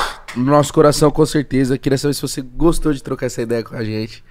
Cara, foi sensacional, sensacional. Vocês me deixaram super à vontade, né? É, e quando eu falo de deixar legado, né? Isso que vocês estão deixando, né? Eu hoje tô. Um, vou aproveitar e fazer um jabazinho também. Pô, Lógico, por favor. É. Mas um, o legado que eu quero deixar daqui pra frente, além do tudo que eu já fiz no campo, cara, é fora de, de campo com os atletas. Hoje, tô morando em Portugal, tô com um projeto agora de treinamento mental para atletas. Eu falei muito de mentalidade aqui, Sim. né? Vocês É. viram. Mas isso é que eu já fazia isso de uma forma é, sem estar treinado, né? É, aprendi tudo isso. Hoje, não, estou preparado para isso. É, então, em Portugal, estamos com a, com a empresa chamada SWC Sport World Coaching. Para quê? Para treinar os atletas mentalmente. Para que eles tenham resultados acima da média. cara. É Então, mais, é foda, mais com a galera da base, assim, que tá pra subir, que tá. Para todos. Ou pra um cara já, tipo, que já tá no profissional e pode procurar o seu pessoal e falar assim, pô, quero uma mentoria, não sei como Não, para todos, dizem. né? Nós temos um, nós temos um processo, né, que, que já é, que foi criado, é testado, já está em, em anda, é, Desenvolvimento? desenvolvimento há mais de 10 anos, já está sendo trabalhado, né, com grandes resultados, né? A minha sócia, que é a Suzana Torres, está em Portugal, ela desenvolveu toda a metodologia, né, do, de alta performance e, cara, tem sido fantástico ver a transformação dos atletas, porque não é só transformação dentro de campo, com resultados, né? Resultados acima da média, que é isso que a gente trabalha no, com os pilares da alta performance. E acima de tudo, você trabalha o ser humano, cara. Onde ele. eh, A transformação tem sido fantástica. Então, o objetivo com, com esse trabalho da, da Sport World Coaching é treinar os atletas mentalmente, né? Para que eles tenham treino mental. Então, eles treinam a parte física, treinam a parte técnica, é, tem fisioterapeuta, tem médico. E eu faço uma pergunta, eu já me fiz ela várias vezes, cara. Mesmo antes, né, de, de tá- estar com esse projeto. E eu faço essa pergunta para vários profissionais. Quem é treinamento dos atletas? Ontem eu fiz essa pergunta pro Cafu. Cafu, como é que você foi treinado mentalmente? Ele, ninguém me treinou. É. Mas nós batemos martelo, né? A gente quebrava pedra e a gente foi formado dessa maneira. Mas hoje, é, sem dúvida, um trabalho como esse, ele pode né, diminuir as dificuldades do que os atletas vão ter, é, dando para eles ferramentas, né? Pô, eu mais imag- recursos. Quantos jogadores que é, deveriam ser excelentes, né, fisicamente, mas por causa do mental não conseguiram Seguir, né? É, seguir, né, cara? Então é muito foda isso, cara. E, e nesse papo eu reparei muito que você é muito foda nessas ideias, muito foda. Parabéns esse trampo Obrigado. aí. E em Portugal, cara, você tá há quanto tempo em Portugal? Tô há três meses e ano que vem, em março, vamos estar no Brasil, cara. Vocês são convidados também para estar junto com a gente. Com certeza a gente irá. Eu quero ir em Portugal, tá? Também. Pode ir lá, vamos tomar. Quero Toma um vinho? comer bacalhau. Eu ia falar comer bacalhau, agora eu quero tomar vinho. Porque todo mundo Tá fala que é um com- país maravilhoso e a gente é cheio de fã lá, cara. Lá é bom, já fui, é legal pra caramba, mano. Você vai gostar. Eu vou amar. Pastelzinho de Vamos levar o pode pá para lá. Por Le- favor. Levar Gilberto Silva, obrigado, meu irmão. Eu que é agradeço. um mito. Que papo espetacular. De verdade. E você aí de Portugal, atleta, Vai tenho conhecer. certeza que tem gente ouvindo a gente. Sport World, World Co- Coaching. É, é, Sport World Coach. E um outro projeto que nós estamos ah, também é com a Striver, que é um- vai ser uma nova plataforma é, digital é, de é, engajamento de fãs, é, que vai também é, combater o abuso online. Cara. Sério. Então vai, em breve vai estar. Isso é muito Pô, importante, legal, cara. Depois eu quero. depois, né, numa outra oportunidade. Ah, vou aguardar vocês em Portugal pra gente comer um bacalhau. Ah. Vamos falar de todos esses projetos. Bora, né? bora. Mano. Mas vai ser a nova plataforma de engajamento de fãs, né? E para os atletas, né? Não vai ter, vai ter uma restrição muito grande contra abuso online, cara. Na verdade, é uma plataforma sem abuso online. O que, o que a gente já viu aí é realmente triste, Desumano, cara. né? Então, em breve vocês vão estar ouvindo falar dela. É isso. Da Parabéns mais uma vez, meu Parabéns. irmão. Gente, deixa o like, se inscreve aí no canal. As redes sociais do Gilberto estão aí na descrição. Você pode segui-lo, né? Deve segui-lo pra você saber mais também. Se, segue eu, segue o Mítico, né? Mítico. Segue a gente, eu espero que vocês tenham, estão gostando da nossa jornada aqui. Brasil ganhou o primeiro jogo. É só a o semana. bicho. Segundo e a gente vai embora com a tarça aí. Tchau, gente. Eu quero voltar no voo, hein? Quer o quê? Nada. Tchau, gente. Até, Valeu. até, até mais. Dignidade já. É. Cara, obrigado. Porra, do caralho. Meu Deus do céu. demais, mano. Valeu. Obrigado a vocês.